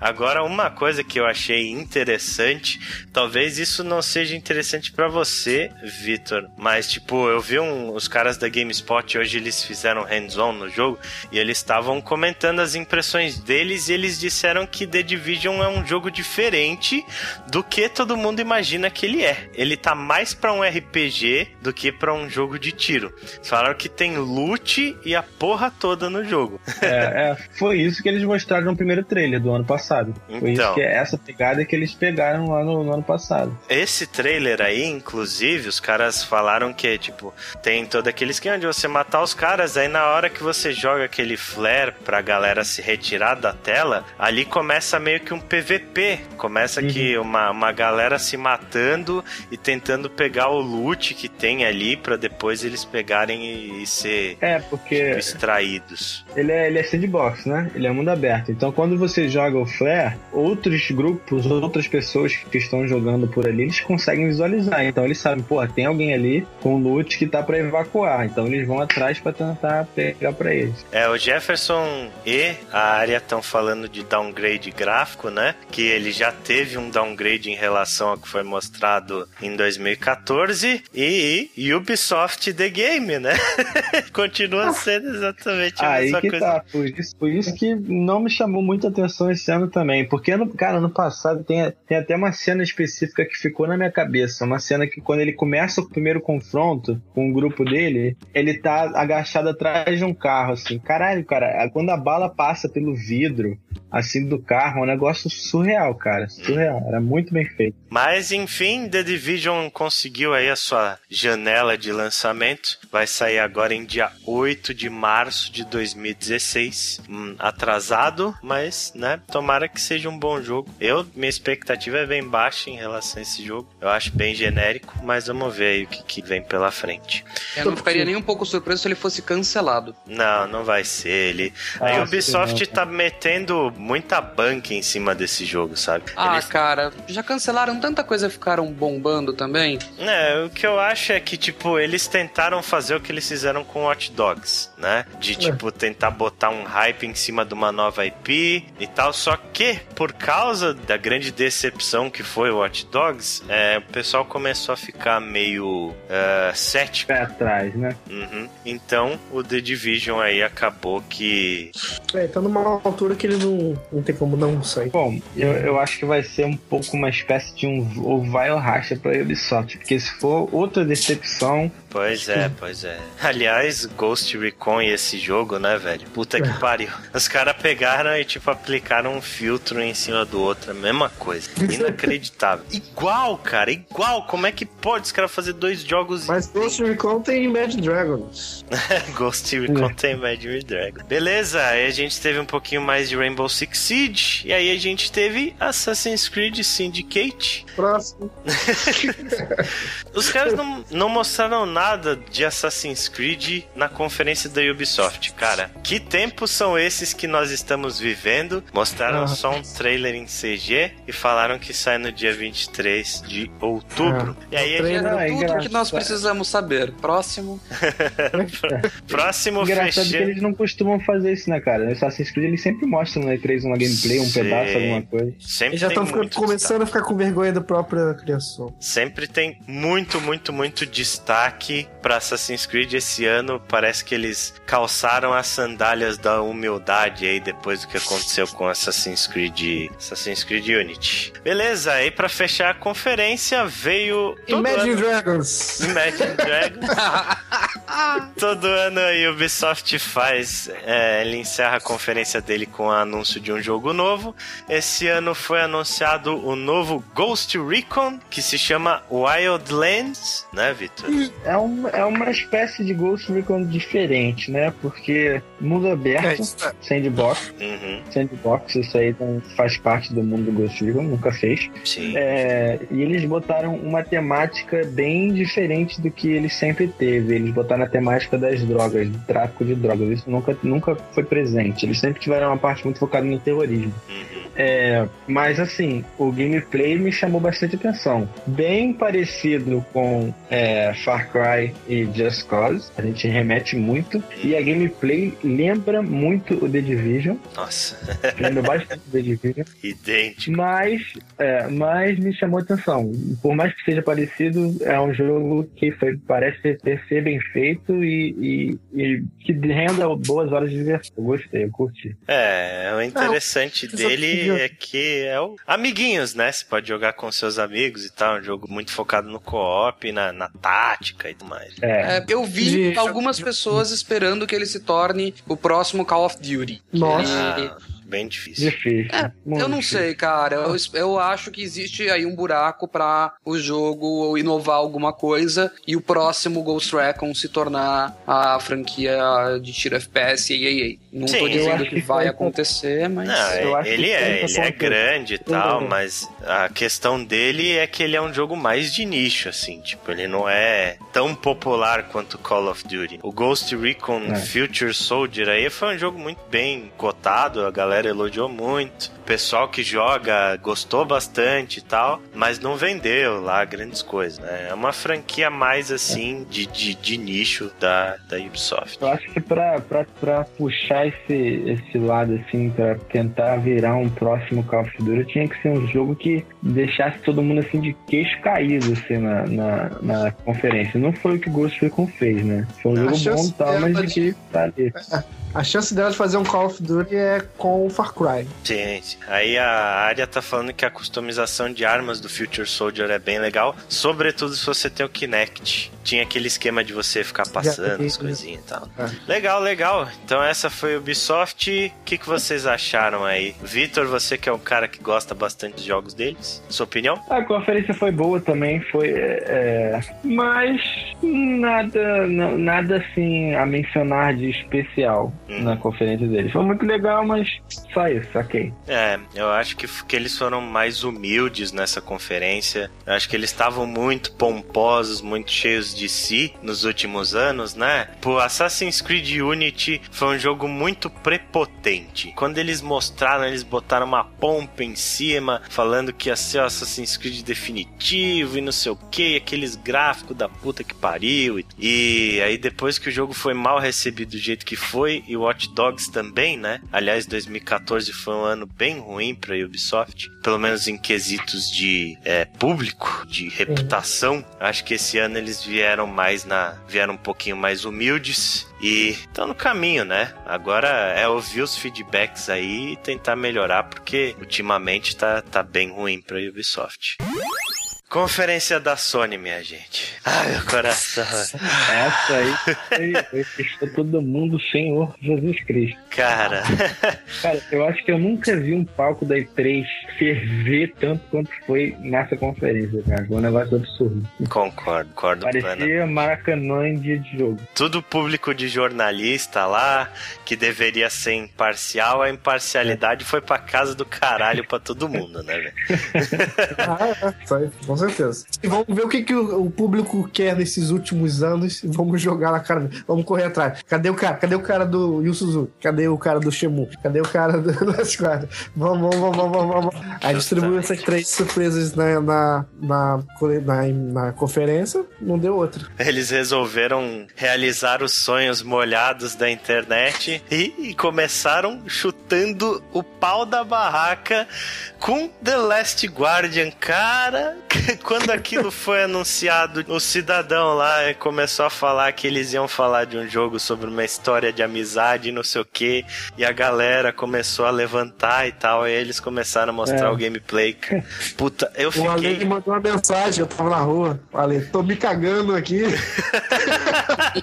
Eu tava passando mal. Seis anos depois, seis anos, The Last Guardian foi mostrado na E3 de 2009.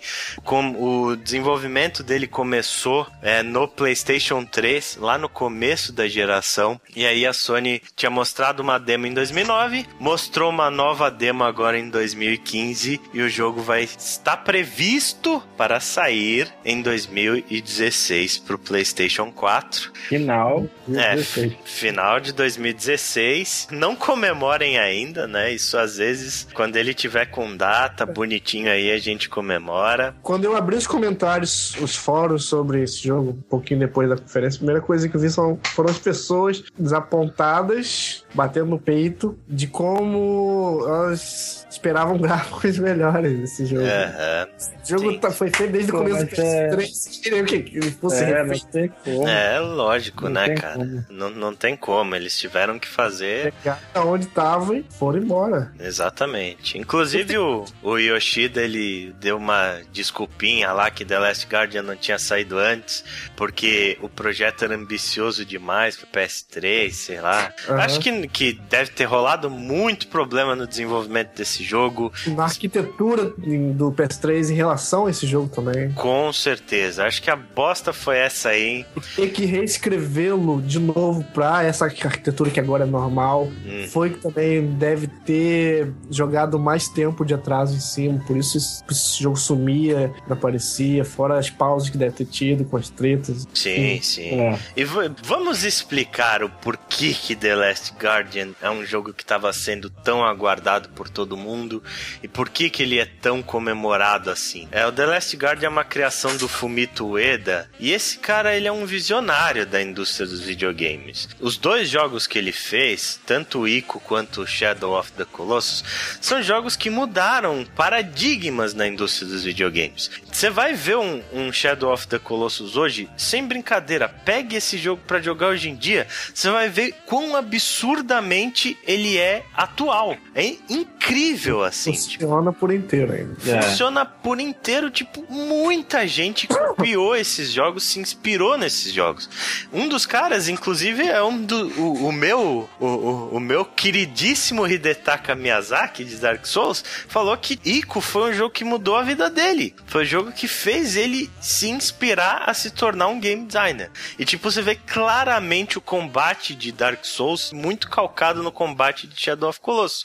Aqueles bichos gigantescos batendo cacete. E não é só ele, tipo, milhares de jogos hoje em dia é, tem influência desse cara. Ele tem uma escala de, de, de evolução muito grande, né? O Ico, o Shadow of the Colossus, tem muito mais que o Ico. E o que mostra agora o Last Guard parece ser muito mais que o Shadow of the Colossus. Então são, são continuações por continuações. São Sim, tipo, coisas realmente que merecem tempo pra, pra ser. Claro que demorou demais até agora. Não, demorou Mas muito. são merecidas. Continuações valem a pena mesmo. Se você espera que alguém consiga mudar a indústria, que seja que venha aquele jogo que inspire muitos outros jogos, você pode esperar isso de um cara como Fumito Ueda. Sabe qual é o mais impressionante desse jogo? É Hum. que ele parece. A jogabilidade, a gameplay dele parece a cena do gato de botas permanente. Que você sempre tá prestes a sentir pena daquela porra daquele bicho que tá prestes a chorar. então ele se pendurar naquela porra e quase caindo. Você vai sentindo essa tensão o jogo todo. Ele tem essa coisa de altura, mexe muito com a altura, né? Mas a gente tava falando de Mirror's Edge. Sim. Mistura- Achei uma pegada, uma sacada genial desse jogo. É. Genial, genial. No, ó, no olhar do bicho você sente isso, né? Sim, cara? Sim. né? Sim, aí vem, vamos encaixar a pergunta do José Nilson aqui. Será que um jogo de seis anos de desenvolvimento apresentará algo de inovador? Pra mim já apresentou, cara. A relação desse moleque com, com o cachorro é muito diferente do que qualquer outro companion que você vê por aí. Ele Tipo, forma um triângulo, na verdade, né? A relação dele, cachorro, e você jogando. uhum. Porra, você via na demo assim, você assobiava e o bicho não vinha, sabe? Tipo aquela teimosia, você falava, caralho, isso é muito orgânico. Aí, se não sei se vocês perceberam uma hora, o bicho tava olhando pra você e o molequinho começou a pular no, no mesmo lugar, assim, meio que indicando o que o, o cachorrinho teria que fazer na sequência, que era tipo atravessar o abismo. Então, o que eu espero desse jogo é que ele traga essa mecânica diferenciada de companion, sabe? Cara, pra mim, na minha opinião, The Last Guardian foi o soco na cara da E3, velho. Pra mim, tipo, é o meu jogo mais aguardado, É, anunciado na, esse não tenho- eu tenho críticas em relação a Final Fantasy, a Shimu, mas Last Guardian não, não tem. Né? Tomara, tomara que esse jogo saia realmente em 2016, que não vire mais essa novela que seja, porque ele tem tudo pra ser assim Marcante, né? marcante. mano. Vai vir a edição especial com uma caixinha de lenços, claro. Exatamente. Vem com os softs incluso na, na edição de colecionador. Depois disso, é, foi anunciado uma nova IP aí da Gue- Guerrilla Studios. Uhum, criativo. Horizon Zero Dawn. É a criadora do Killzone, né? Eles criaram aí um, um jogo totalmente diferente, é, em que a, a, a, civilização que a gente conhece hoje, ela acabou, ela não tem mais, e só que os seres humanos não foram extintos, eles continuaram existindo, só que de forma precária, e eles, com o passar do tempo, acabaram voltando para a história, podemos dizer assim, porque eles passaram a usar novamente arco e flecha, passaram a, a usar, a, a ter uma forma de vida precária. Sim, é como se a natureza ela tivesse restaurado o seu habitat natural, né? Isso me lembra muito. Ela é, tomou conta. Né? É, me lembra aquele jogo. Aquele jogo não, aquele livro barra filme, A Máquina do Tempo. Eu não sei se vocês assistiram. Ele cria uma máquina do tempo, aí tipo, ele vai pro futuro, vai pro passado, não sei o que. Aí uma hora ele desmaia, cai em cima da alavanca e vai para um bilhão de anos no futuro. E o que acontece é Ah, já exatamente.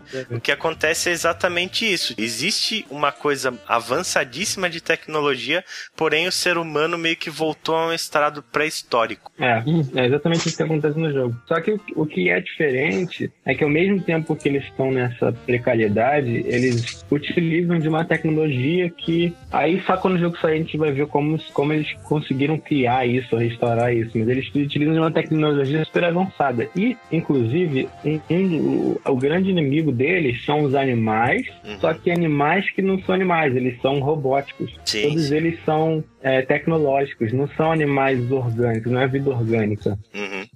É, e a gameplay foi bem animadora, assim, eu curti bastante do que eu vi, uma coisa diferente, e a Guerrilla é um, é um, é um estúdio que eu não eu particularmente não sou muito fã de The Killzone, porém o jogo é muito bem feito. A Guerrilla é, uma, uma- é um estúdio que tem tudo pra fazer um puto de jogo. Eu achei a premissa interessante mesmo. É, o Jefferson falou que ele é o futuro dos filmes do Michael Bay. Cara, me lembrou muito Transformers da era dos dinossauros lá. Eu achei muito legal, tipo, a protagonista feminina, mais um jogo, né? Previsto pra 2016. Pular pro próximo, que é mais uma demo de No Man's Sky. É, vai ter alguns bilhões de mundo e eu não tô exagerando. Hum, tá? É absurdamente gigantesco. Ele tem literalmente uma galáxia inteira. E é impossível você ver todos os planetas em uma vida, já calcularam isso. uhum. E vai ser bem, bem, bem esquisito o jogo. Quando você morrer, você vai poder ver várias coisas, tudo que você vai perder tudo que você fez, inclusive toda a informação que você viu desde o seu último save, que você só pode fazer no core dos planetas. Uhum. Vai ter uma pegada meio ação e consequência. Então, se você mata muitas criaturas, os protetores do planeta vão te atacar. Se você mata muita gente no espaço, mui- os- a polícia do espaço vai te atacar. Se você ataca a polícia do espaço, o- o- os militares do espaço vão te atacar. Bom, cria é, historinha, é esquema cria sua própria, né? É Minecraft total, divirta-se. Quando você chegar no centro da galáxia, parece que tem alguma coisa diferente pra você ver, mas sem modo campanha. É... Aham. Explore, divirta-se, Diver- encontre as girafas aquáticas. Cara, a gente tava discutindo em off a respeito desse jogo. Eu discuti ele com quase todo mundo da equipe, na real.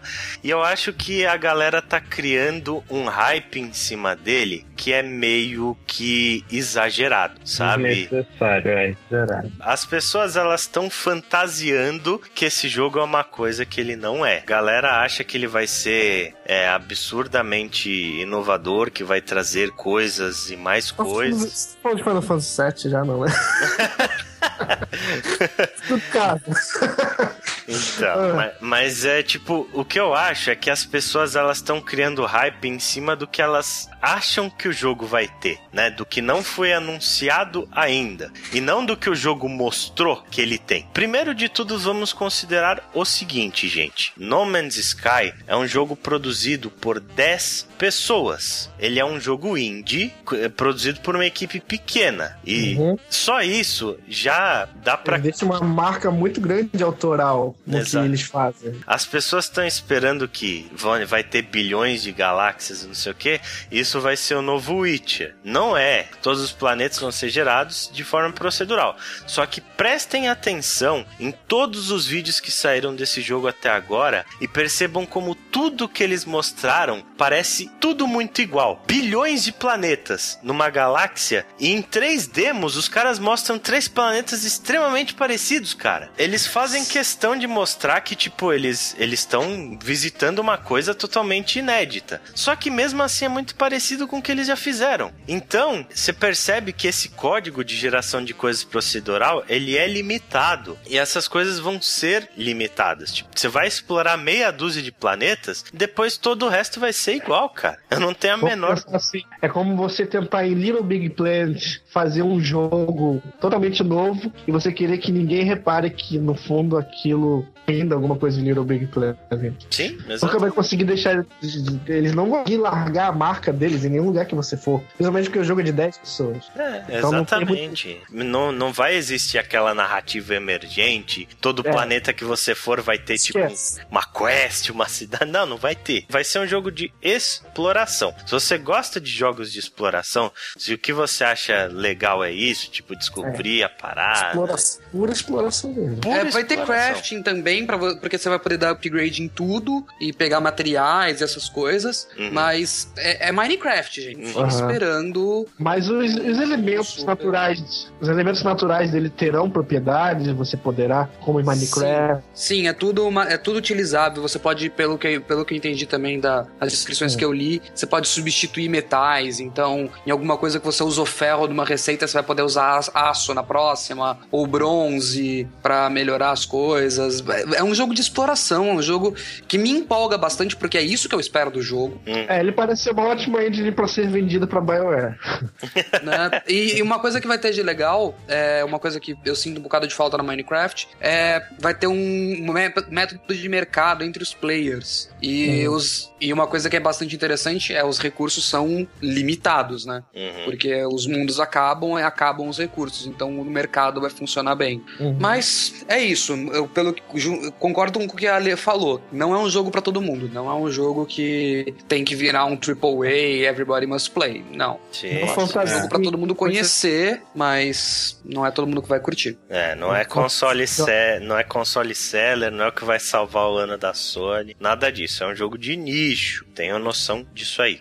Inclusive a área mandou uma coisa também que eu sinto nesse jogo. Não, você não tem objetivo. Ele parece que, que vai cansar rápido pra quem não, não gostar de explorar e tal. É. Passadinha por alguns outros pequenos lançamentos que eles anunciaram. Firewatch vai sair pra PS4. Esse sim eu pilho. Parece ser um indie muito interessante. Pra quem não sabe, Firewatch é um indie da Campo Santo, que é um estúdio formado pelos roteiristas da primeira temporada de The Walking Dead da Telltale. World of Final Fantasy é um Final Fantasy bonitinho lá. Final Fantasy XIV mandou abraço pra Road of Final Fantasy. E aí, de repente, a Sony resolveu realizar de novo os sonhos molhados da internet. Né? Dá de tapa na cara da sociedade. Parece que, tipo, eles pegaram, anunciaram o World of Final Fantasy pra dar aquela trolladinha de leve, né?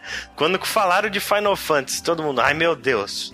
Aí mostraram o World of Final Fantasy, todo mundo rachando o bico. Ah, vocês achavam que ia ser remake de Final Fantasy VII, né? Os caras tirando com a sua cara de novo, olha aí. Aí, de repente, meu amigo, vem a voadora com os dois pés na sua cara. Aquilo foi inacreditável. Quem tava me acompanhando lá viu, né? Tipo, eu já tinha visto umas três ou quatro fontes diferentes falando do remake do Final Fantasy VII.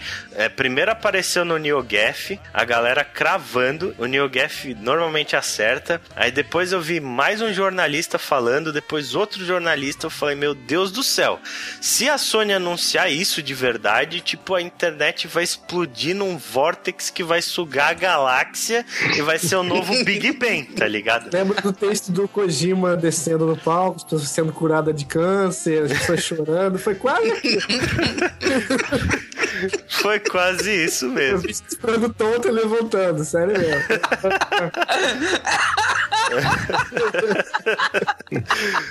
E foi isso, cara. Foi a nova vinda de, de Jesus Cristo quando começou a aparecer a cidadezinha, o escorregador, a sede da Shinra. E Quando minha... começou a musiquinha. tarará, Aí falei, pronto. Acabou.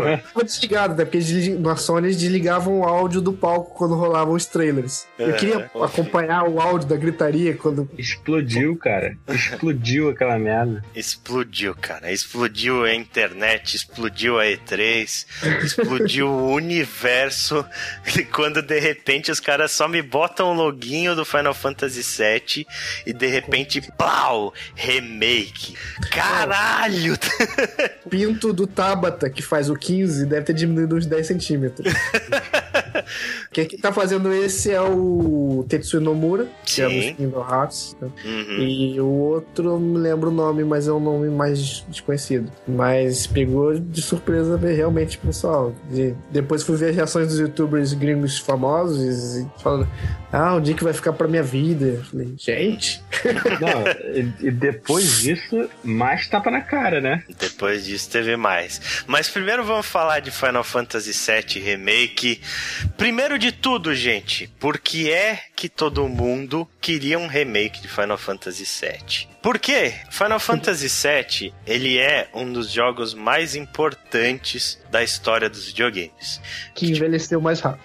Exato. o grande problema é esse, tipo, ele envelheceu muito mal. Se você pegar toda a cronologia Final Fantasy, ele é o único jogo que é injogável. Tipo, do 6 pra trás dá pra jogar porque é 8 bits, né? Ou, ou é 8 bits ou é 2D. Do 8 pra frente também dá pra jogar porque não é aquele gráfico SD escroto que tem Final Fantasy VII. Final Fantasy VII é um jogo, assim, que, que moldou os RPGs dele pra frente. Ele tem um enredo incrível, assim, tipo. Isso aí é irrefutável. É, é um dos melhores da série, talvez um dos melhores enredos de RPG já feito até hoje. Os personagens são muito, muito, muito marcantes. Todo mundo clamava por um remake desse jogo, porque ele, mais do que acho que todos os outros jogos, ele precisava disso. Para as novas gerações conseguirem apreciar o que é esse jogo, ele precisava de um remake. E todo mundo falava que não ia rolar, porque o budget ia ser um absurdo, porque não sei o que, porque não sei o que lá. E ficou-se essa lenda durante muitos anos. E aí, eis que finalmente a Square Enix está fazendo um remake Final Fantasy VII. E uma coisa interessante, pessoal, eu vi muita gente criticando o remake de Final Fantasy VII, falando que, porra, por que que o pessoal tá comemorando o remake, tá cheio de remake, cheio de remaster, não sei o que. Gente, uma coisa é uma coisa, outra coisa outra coisa. Remake e remaster são duas coisas diferentes. A gente até já discutiu isso num podcast há algum É. tempinho atrás aí. Remakes são feitos, na verdade, né? Exatamente, cara. O remake de Final Fantasy VII não vai ser uma atualização gráfica de um jogo que saiu há um ano atrás, velho.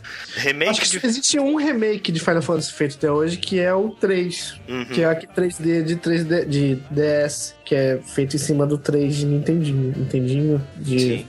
Super Nintendo. E o Só. que que é um remake? Final Fantasy VII vai ser refeito do zero, do Uhum. começo, sabe? É, gente, o que é remake? Legend of Zelda Wind Waker, Resident Evil, Uhum. ah, Flashback, O Castle of Illusion, né? Né? E isso são remakes, são jogos que pegam um original como base e são refeitos do zero. Remaster é simplesmente você pegar, dar uma requentadinha nos gráficos e lançar. É uma coisa muito diferente. Inclusive, os caras já falaram, os produtores já falaram. Final Fantasy VII não vai ser só uma atualização gráfica. Eles vão refazer, inclusive, coisas do enredo e da jogabilidade. Esse jogo ele vai ser completamente re- remodelado pro futuro. E ficou meio claro que a engine dele também a essa altura não seria racional não usar. Hum. É a engine do 15, né? Parece muito. Mesmo Parece. que tenha sido é, mostrado em CG, mas você nota um padrão de rosto, de modelo de rosto dos personagens de Midgar, que ele vai ser baseado na engine do 15, claro. Que isso, né? Eles não iam fazer alguma coisa a mais. Mas e não- quer dizer uma coisa ruim. Pra mim é excelente. Uhum. Pra mim é excelente também. É, eu acho que a gente não pode confundir as coisas. É, um remake de Final Fantasy VII, acho que mais do que qualquer outro, era muito necessário. E a gente tem que comemorar sim que esse remake tá sendo feito, porque esse jogo merece chegar pra nova geração. É, e ficou com muito cara de que isso é uma bomba Sony, mas não chorem, porque ele primeiro sai no PS4, depois sai no, Hum. no Xbox, provavelmente PC, que eles não vão querer perder dinheiro em cima de um investimento que provavelmente vai ser muito alto, né? Eu acho que não sai no Xbox, sai no PC. No PC sai, com certeza, já foi falado, mas eu acho que sai no Ah, Xbox. eu acho que sai no Xbox, porque eles estão fazendo Type Zero, não tinha a menor obrigação de lançar o Type Zero para Xbox. Uhum. Jogo de PSP. eh, Aquela era só, vou fazer só, só Nintendo aqui, só Sony aqui, eu acho que meio que acabou, pelo menos pra Square Enix. E já não bastasse a voadora no pâncreas, aí a Sony apareceu Finish Him, e aí eles pegaram e deram Fatality na internet, né, cara? Porque logo na sequência do Final Fantasy VII, depois de um outro anúnciozinho, eu acho que foi do Batman e tal, eles deram um outro tapa, quebrando mais uma, uma lenda. Shenmue 3. Shenmue 3. Shenmue. Ele vai ser, foi, né? Fundado por Kickstarter naquelas, né? Hum.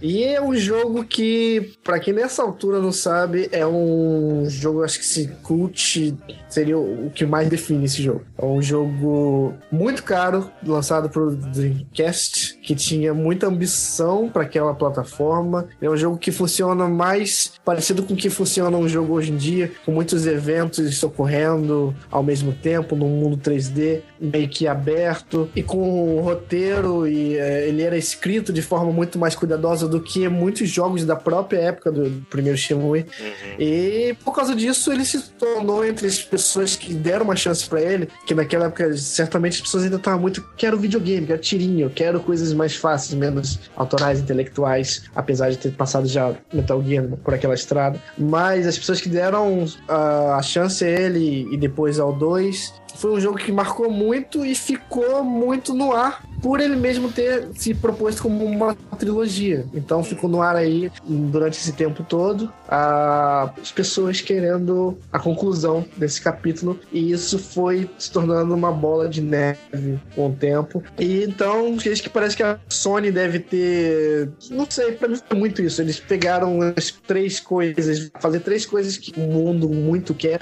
e vamos dar, vamos correr atrás de dar a eles.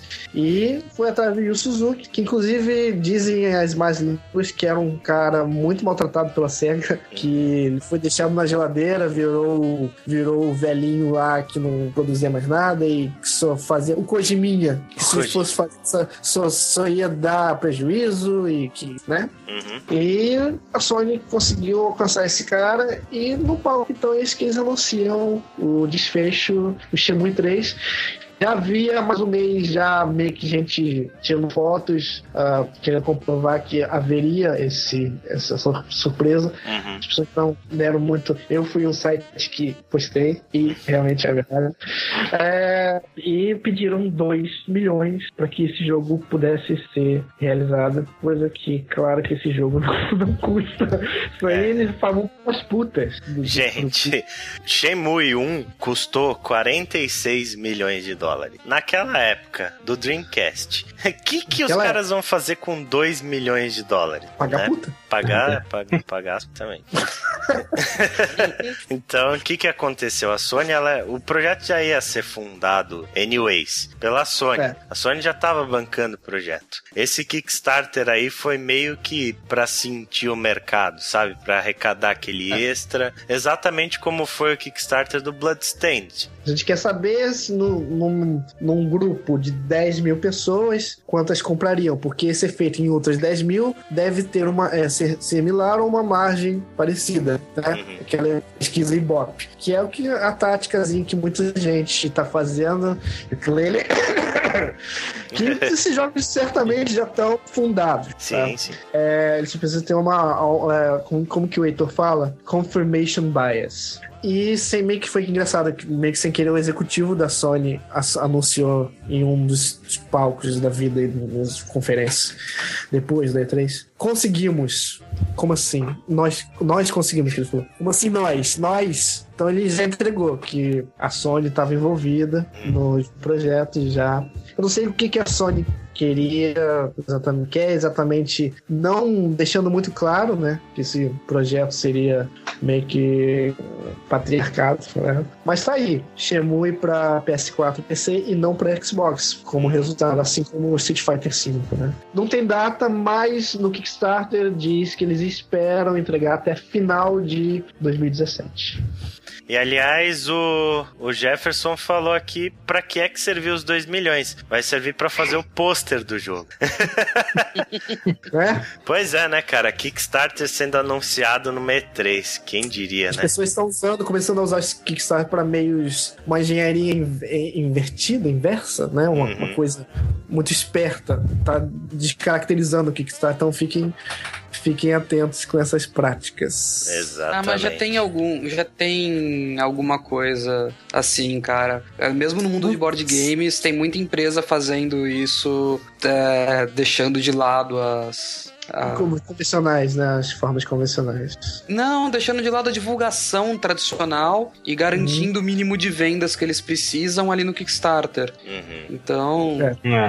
Aí depois Call of Duty Black Ops 3, aí sim uma coisa interessantíssima, né? Call of Duty que sempre teve o Xbox como sua casa, sempre, sempre, sempre. Durante toda a geração 360, a divulgação da série era sempre feita pela Microsoft, a preferência era sempre dada pelos consoles Microsoft e a Sony agora pegou esse- essa divulgação, comprou ela pro PlayStation 4. É, o Xbox já tinha esse contrato com o Call of Duty, acho que já mais, acho que uns seis anos já, cara, se eu não me engano. Que todo ano que eles faziam os DLCs, os X1 Pass, chegava o conteúdo pro Xbox um mês antes. Aí agora a Sony inverteu essa parada e agora vai ser pro PlayStation. Posso ser capcioso. Eles teriam que comprar o design do controle do Xbox também.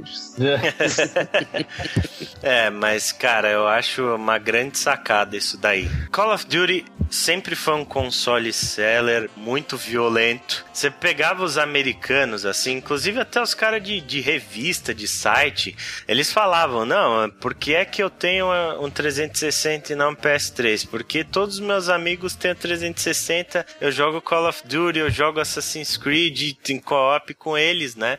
É, eles compravam por essa questão da galera. E a É. Sony trazendo isso pro PlayStation 4, ainda mais com a liderança de mercado que o console tem hoje, é um belo passo que eles estão dando para ser o, o console vencedor, né, em termos de, de vendas Vamos- né, nessa geração aí. Vamos É. ver se, Com vamos ver se por ela cara. ter pego é, essa franquia nessa altura, se isso vai fazer com que ela repita o sucesso que teve no Xbox. Pode Sim. ser que sim, porque o PlayStation 4, é o inverso, né? O PlayStation 4 vende tanto que automaticamente pode ser que alavanque um pouco o Call of Duty, um ajude o outro. Mas vamos Pois ver é. quão longe vai o Call of Duty. ah, É, o, o, o que pode também ajudar muito nessa venda é a, a série do Black Ops, cara, porque essa série, a, a produtora Treyarch, ela tem um peso maior do que as O outras, single, então player, o single player da série Black Ops é infinit- infinitamente melhor. Se tornou infinitamente melhor. e os zombies, né, cara? Fora os zombies, os zombies é o peso absurdo também pra franquia. Também. Aliás, É. falando em campanha, uma novidade legal que a campanha vai ter co-op agora, né? Isso é Coisa boa. que a comunidade vem pedindo há, há muito séculos. tempo. Sim. Enquanto tira, Call of Duty bota. Call of Duty bota. E vai ter personagens femininos, pô. Você vai poder Isso jogar aí. como mulher. Muito massa. Um jogo do tamanho de Call of Duty, né? Depois do FIFA. Aliás, a C3 foi a conferência das mulheres, né, cara?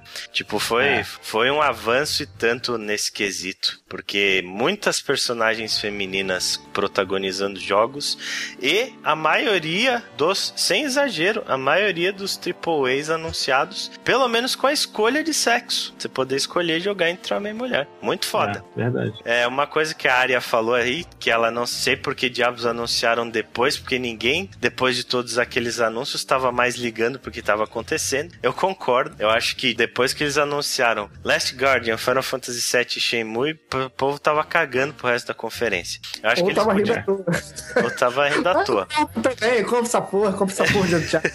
É, É, eu acho que eles terminaram a conferência com Uncharted Uncharted 4 e começaram com Last Guardian, eu acho que eles poderiam ter feito o inverso. Eles poderiam ter começado a conferência com Uncharted 4 e terminado com Last Guardian, que aí o povo ia sair cagando nas calças mais ainda do que já foi. E aí, Uncharted 4, cara, continua sendo muito Uncharted, gameplay frenético de ação, assim, já bastante característico da série. É, eu gosto muito da franquia, mas eu acho que Uncharted já tá bastante desgastado, especialmente por causa daquele gameplay dele que tem muito combate, muito tiro. É, você chega na área de tiro, na área de tiro e fala, ah, não. De novo essa areninha, de novo o murinho aqui, vou ter que matar mais gente. Pelo amor de Deus, me dá um pouco de descanso, cara. Mas vai ser o último da série vai ser foda. Uncharted é foda. Uncharted é foda. Ponto final. Vamos ver se eles vão conseguir fechar com chave de ouro, né? É, vamos ver. Eu acredito que sim. É, a minha grande expectativa no Uncharted 4 tá pelos roteiristas, né? O jogo tá sendo roteirizado aí pelo Neil Druckmann e pelo Bruce Straley, que são os, dire... os caras que fizeram Uncharted 2 e fizeram The Last of Us, que são os melhores jogos da Naughty Dog. Então, a minha esperança tá aí. Eu acredito sim que vai ser um jogo muito foda. Fechamos Sony, então. Acho que não precisa a gente nem falar a respeito de- da nossa nota em relação à conferência da Sony, né, cara? Foi excepcional. Os caras mandaram. É meio que mascarado isso, porque não tiveram anúncios pra esse ano, por exemplo, né? O ano continua meio vazio pra Sony até o final. Foi a os seus enfeitiçadinhos. Ela, ela sabe fazer isso. A gente não tem nada pra esse ano. O que, que a gente vai fazer? Jogar sonhos na galera. É, no, Foi. no ano passado ela fez. No retrasado, né? Fez o negócio da, do empréstimo de jogos, tá? Que todo, qualquer é, resolução de problema pra ela. Não, mas a gente, a gente vai poder usar, vocês vão poder usar os jogos o emprestados, sabe? Das pessoas. Era a desculpa dela pra tudo. Era o feitiço dela também. Esse ano eu achei mais honesto. né? Chat, o Mika Vicus falou que Uncharted lembra o caminho que seguiu God of War no quesito repetição, É verdade. né? Eu concordo. É Bastante. verdade. É porque É, o God of é. War saiu dois no portátil e ajudou aí mais rápido ainda pro. Pois pro é. É uma franquia muito amada ainda, mas eu acho que o pessoal já tá meio saturadinho de A Uncharted. vantagem ela tira mais um pouquinho. Ainda bem que não apareceu Sim. ainda. Fez bem, fez bem a Naughty Dog de adiar pra 2016 pra dar um pouquinho, Pra gerar um pouquinho mais de hype em cima do jogo e tal. Sim. Ah, e tá aí Beleza. que eles estão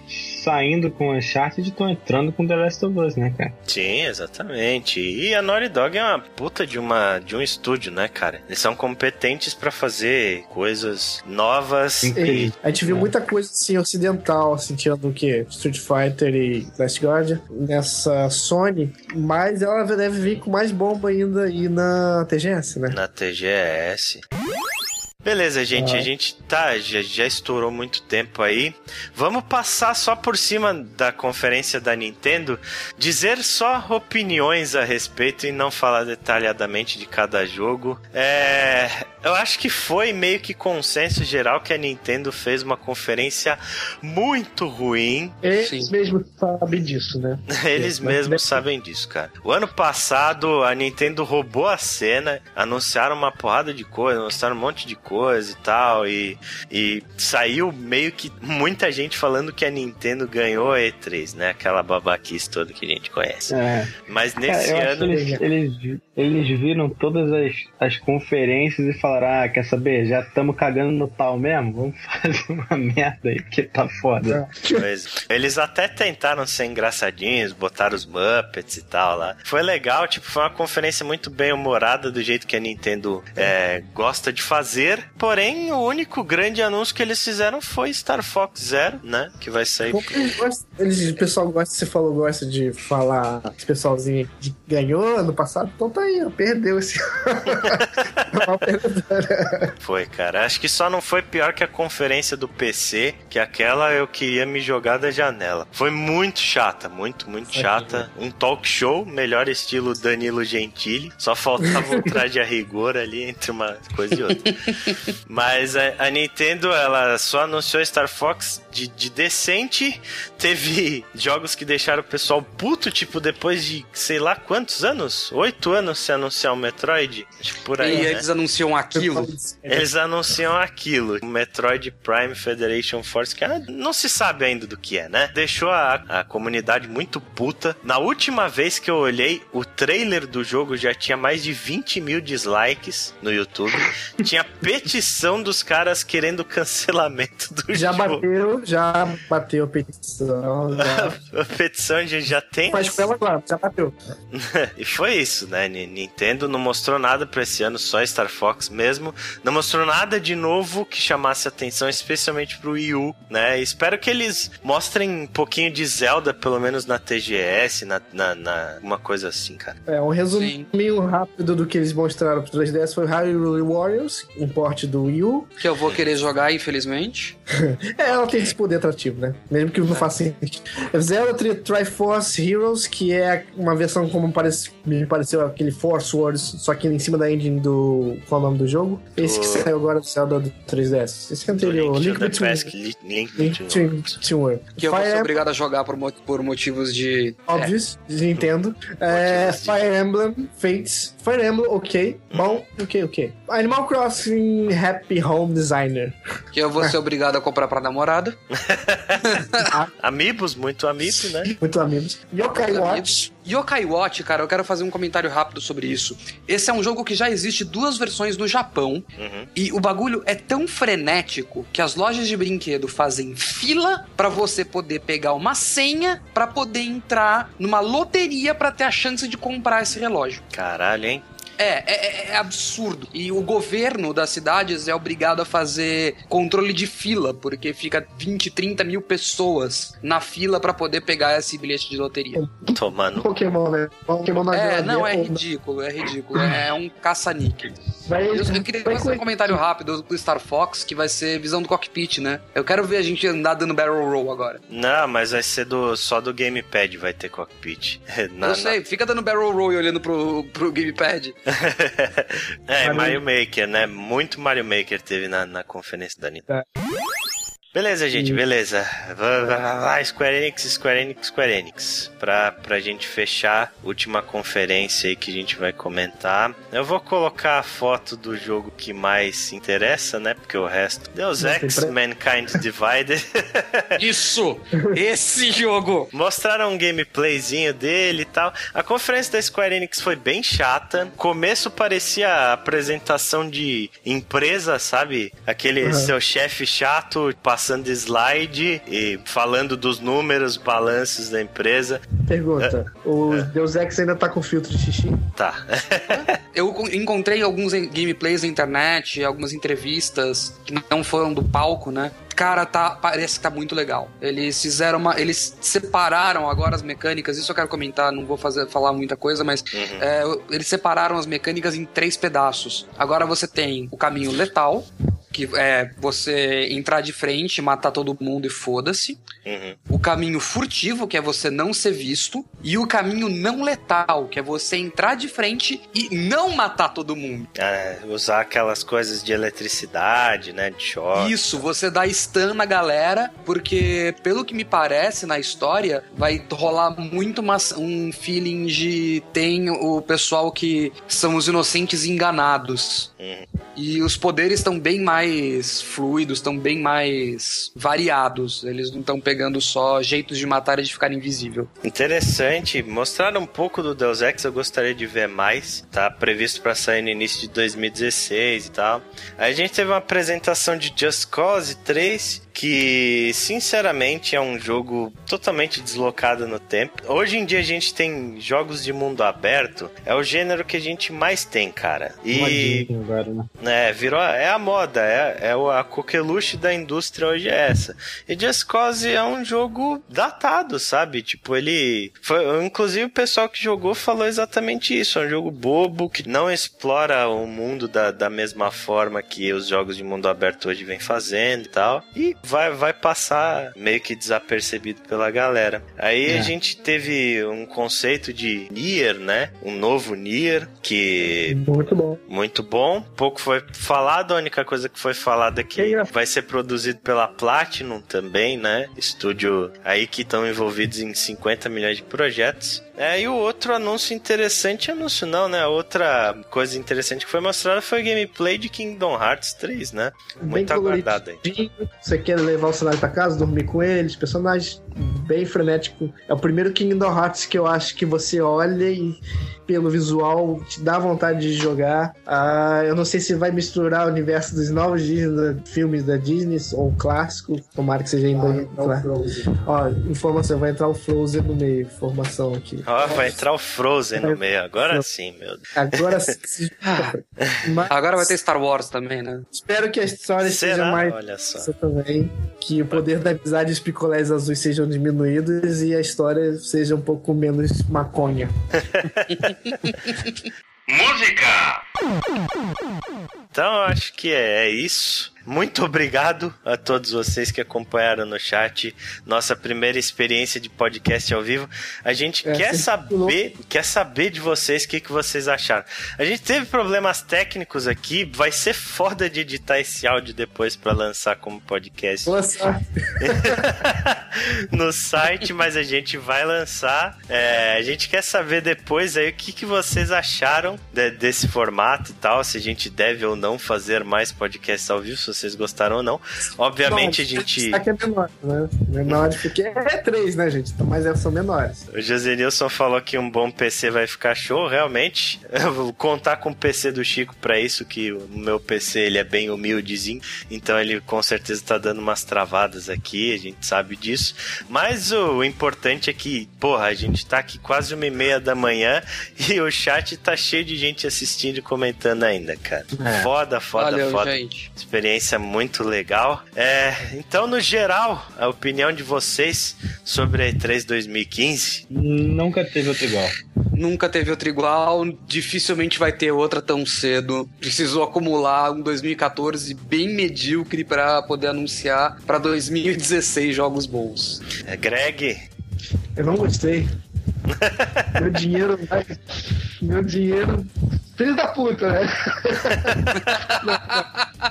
foi ótimo, foi ótimo. Vitor. Cara, essa E3 foi fantástica. Como o Proto falou, a gente não vai ver outra assim tão cedo, porque tinha um milhão de coisas que tava, tipo, na garganta de todo mundo e que eles cuspiram tudo de uma vez agora e foi um negócio absurdo. Coitado dos nossos bolsos, né? Dos nossos bolsos, só isso. Coitado dos nossos bolsos. É, a área tá perguntando cadê os streamings de gameplay. Vamos voltar a fazer, vamos voltar a fazer sim. A gente tá com o canal do Twitch bem parado ultimamente. E aqui é foda, podcast quinzenal, vídeo toda semana, pauta pra fazer, jogo pra jogar e. Ah, né? É muita coisa pra fazer. Mas a gente vai tentar se organizar melhor aí pra gente conseguir fazer os streamings de jogos também. Então, a minha opinião sobre a E3 vai ficar no título desse podcast, mas por enquanto é isso, minha gente. Muito, muito, muito obrigado para vocês que estavam até agora assistindo a gente numa quinta-feira. A gente sabe que amanhã ainda é dia de trabalho. Então, é isso, meus amigos. A gente fica por aqui. Um abraço para todo mundo e até a próxima. Valeu. É.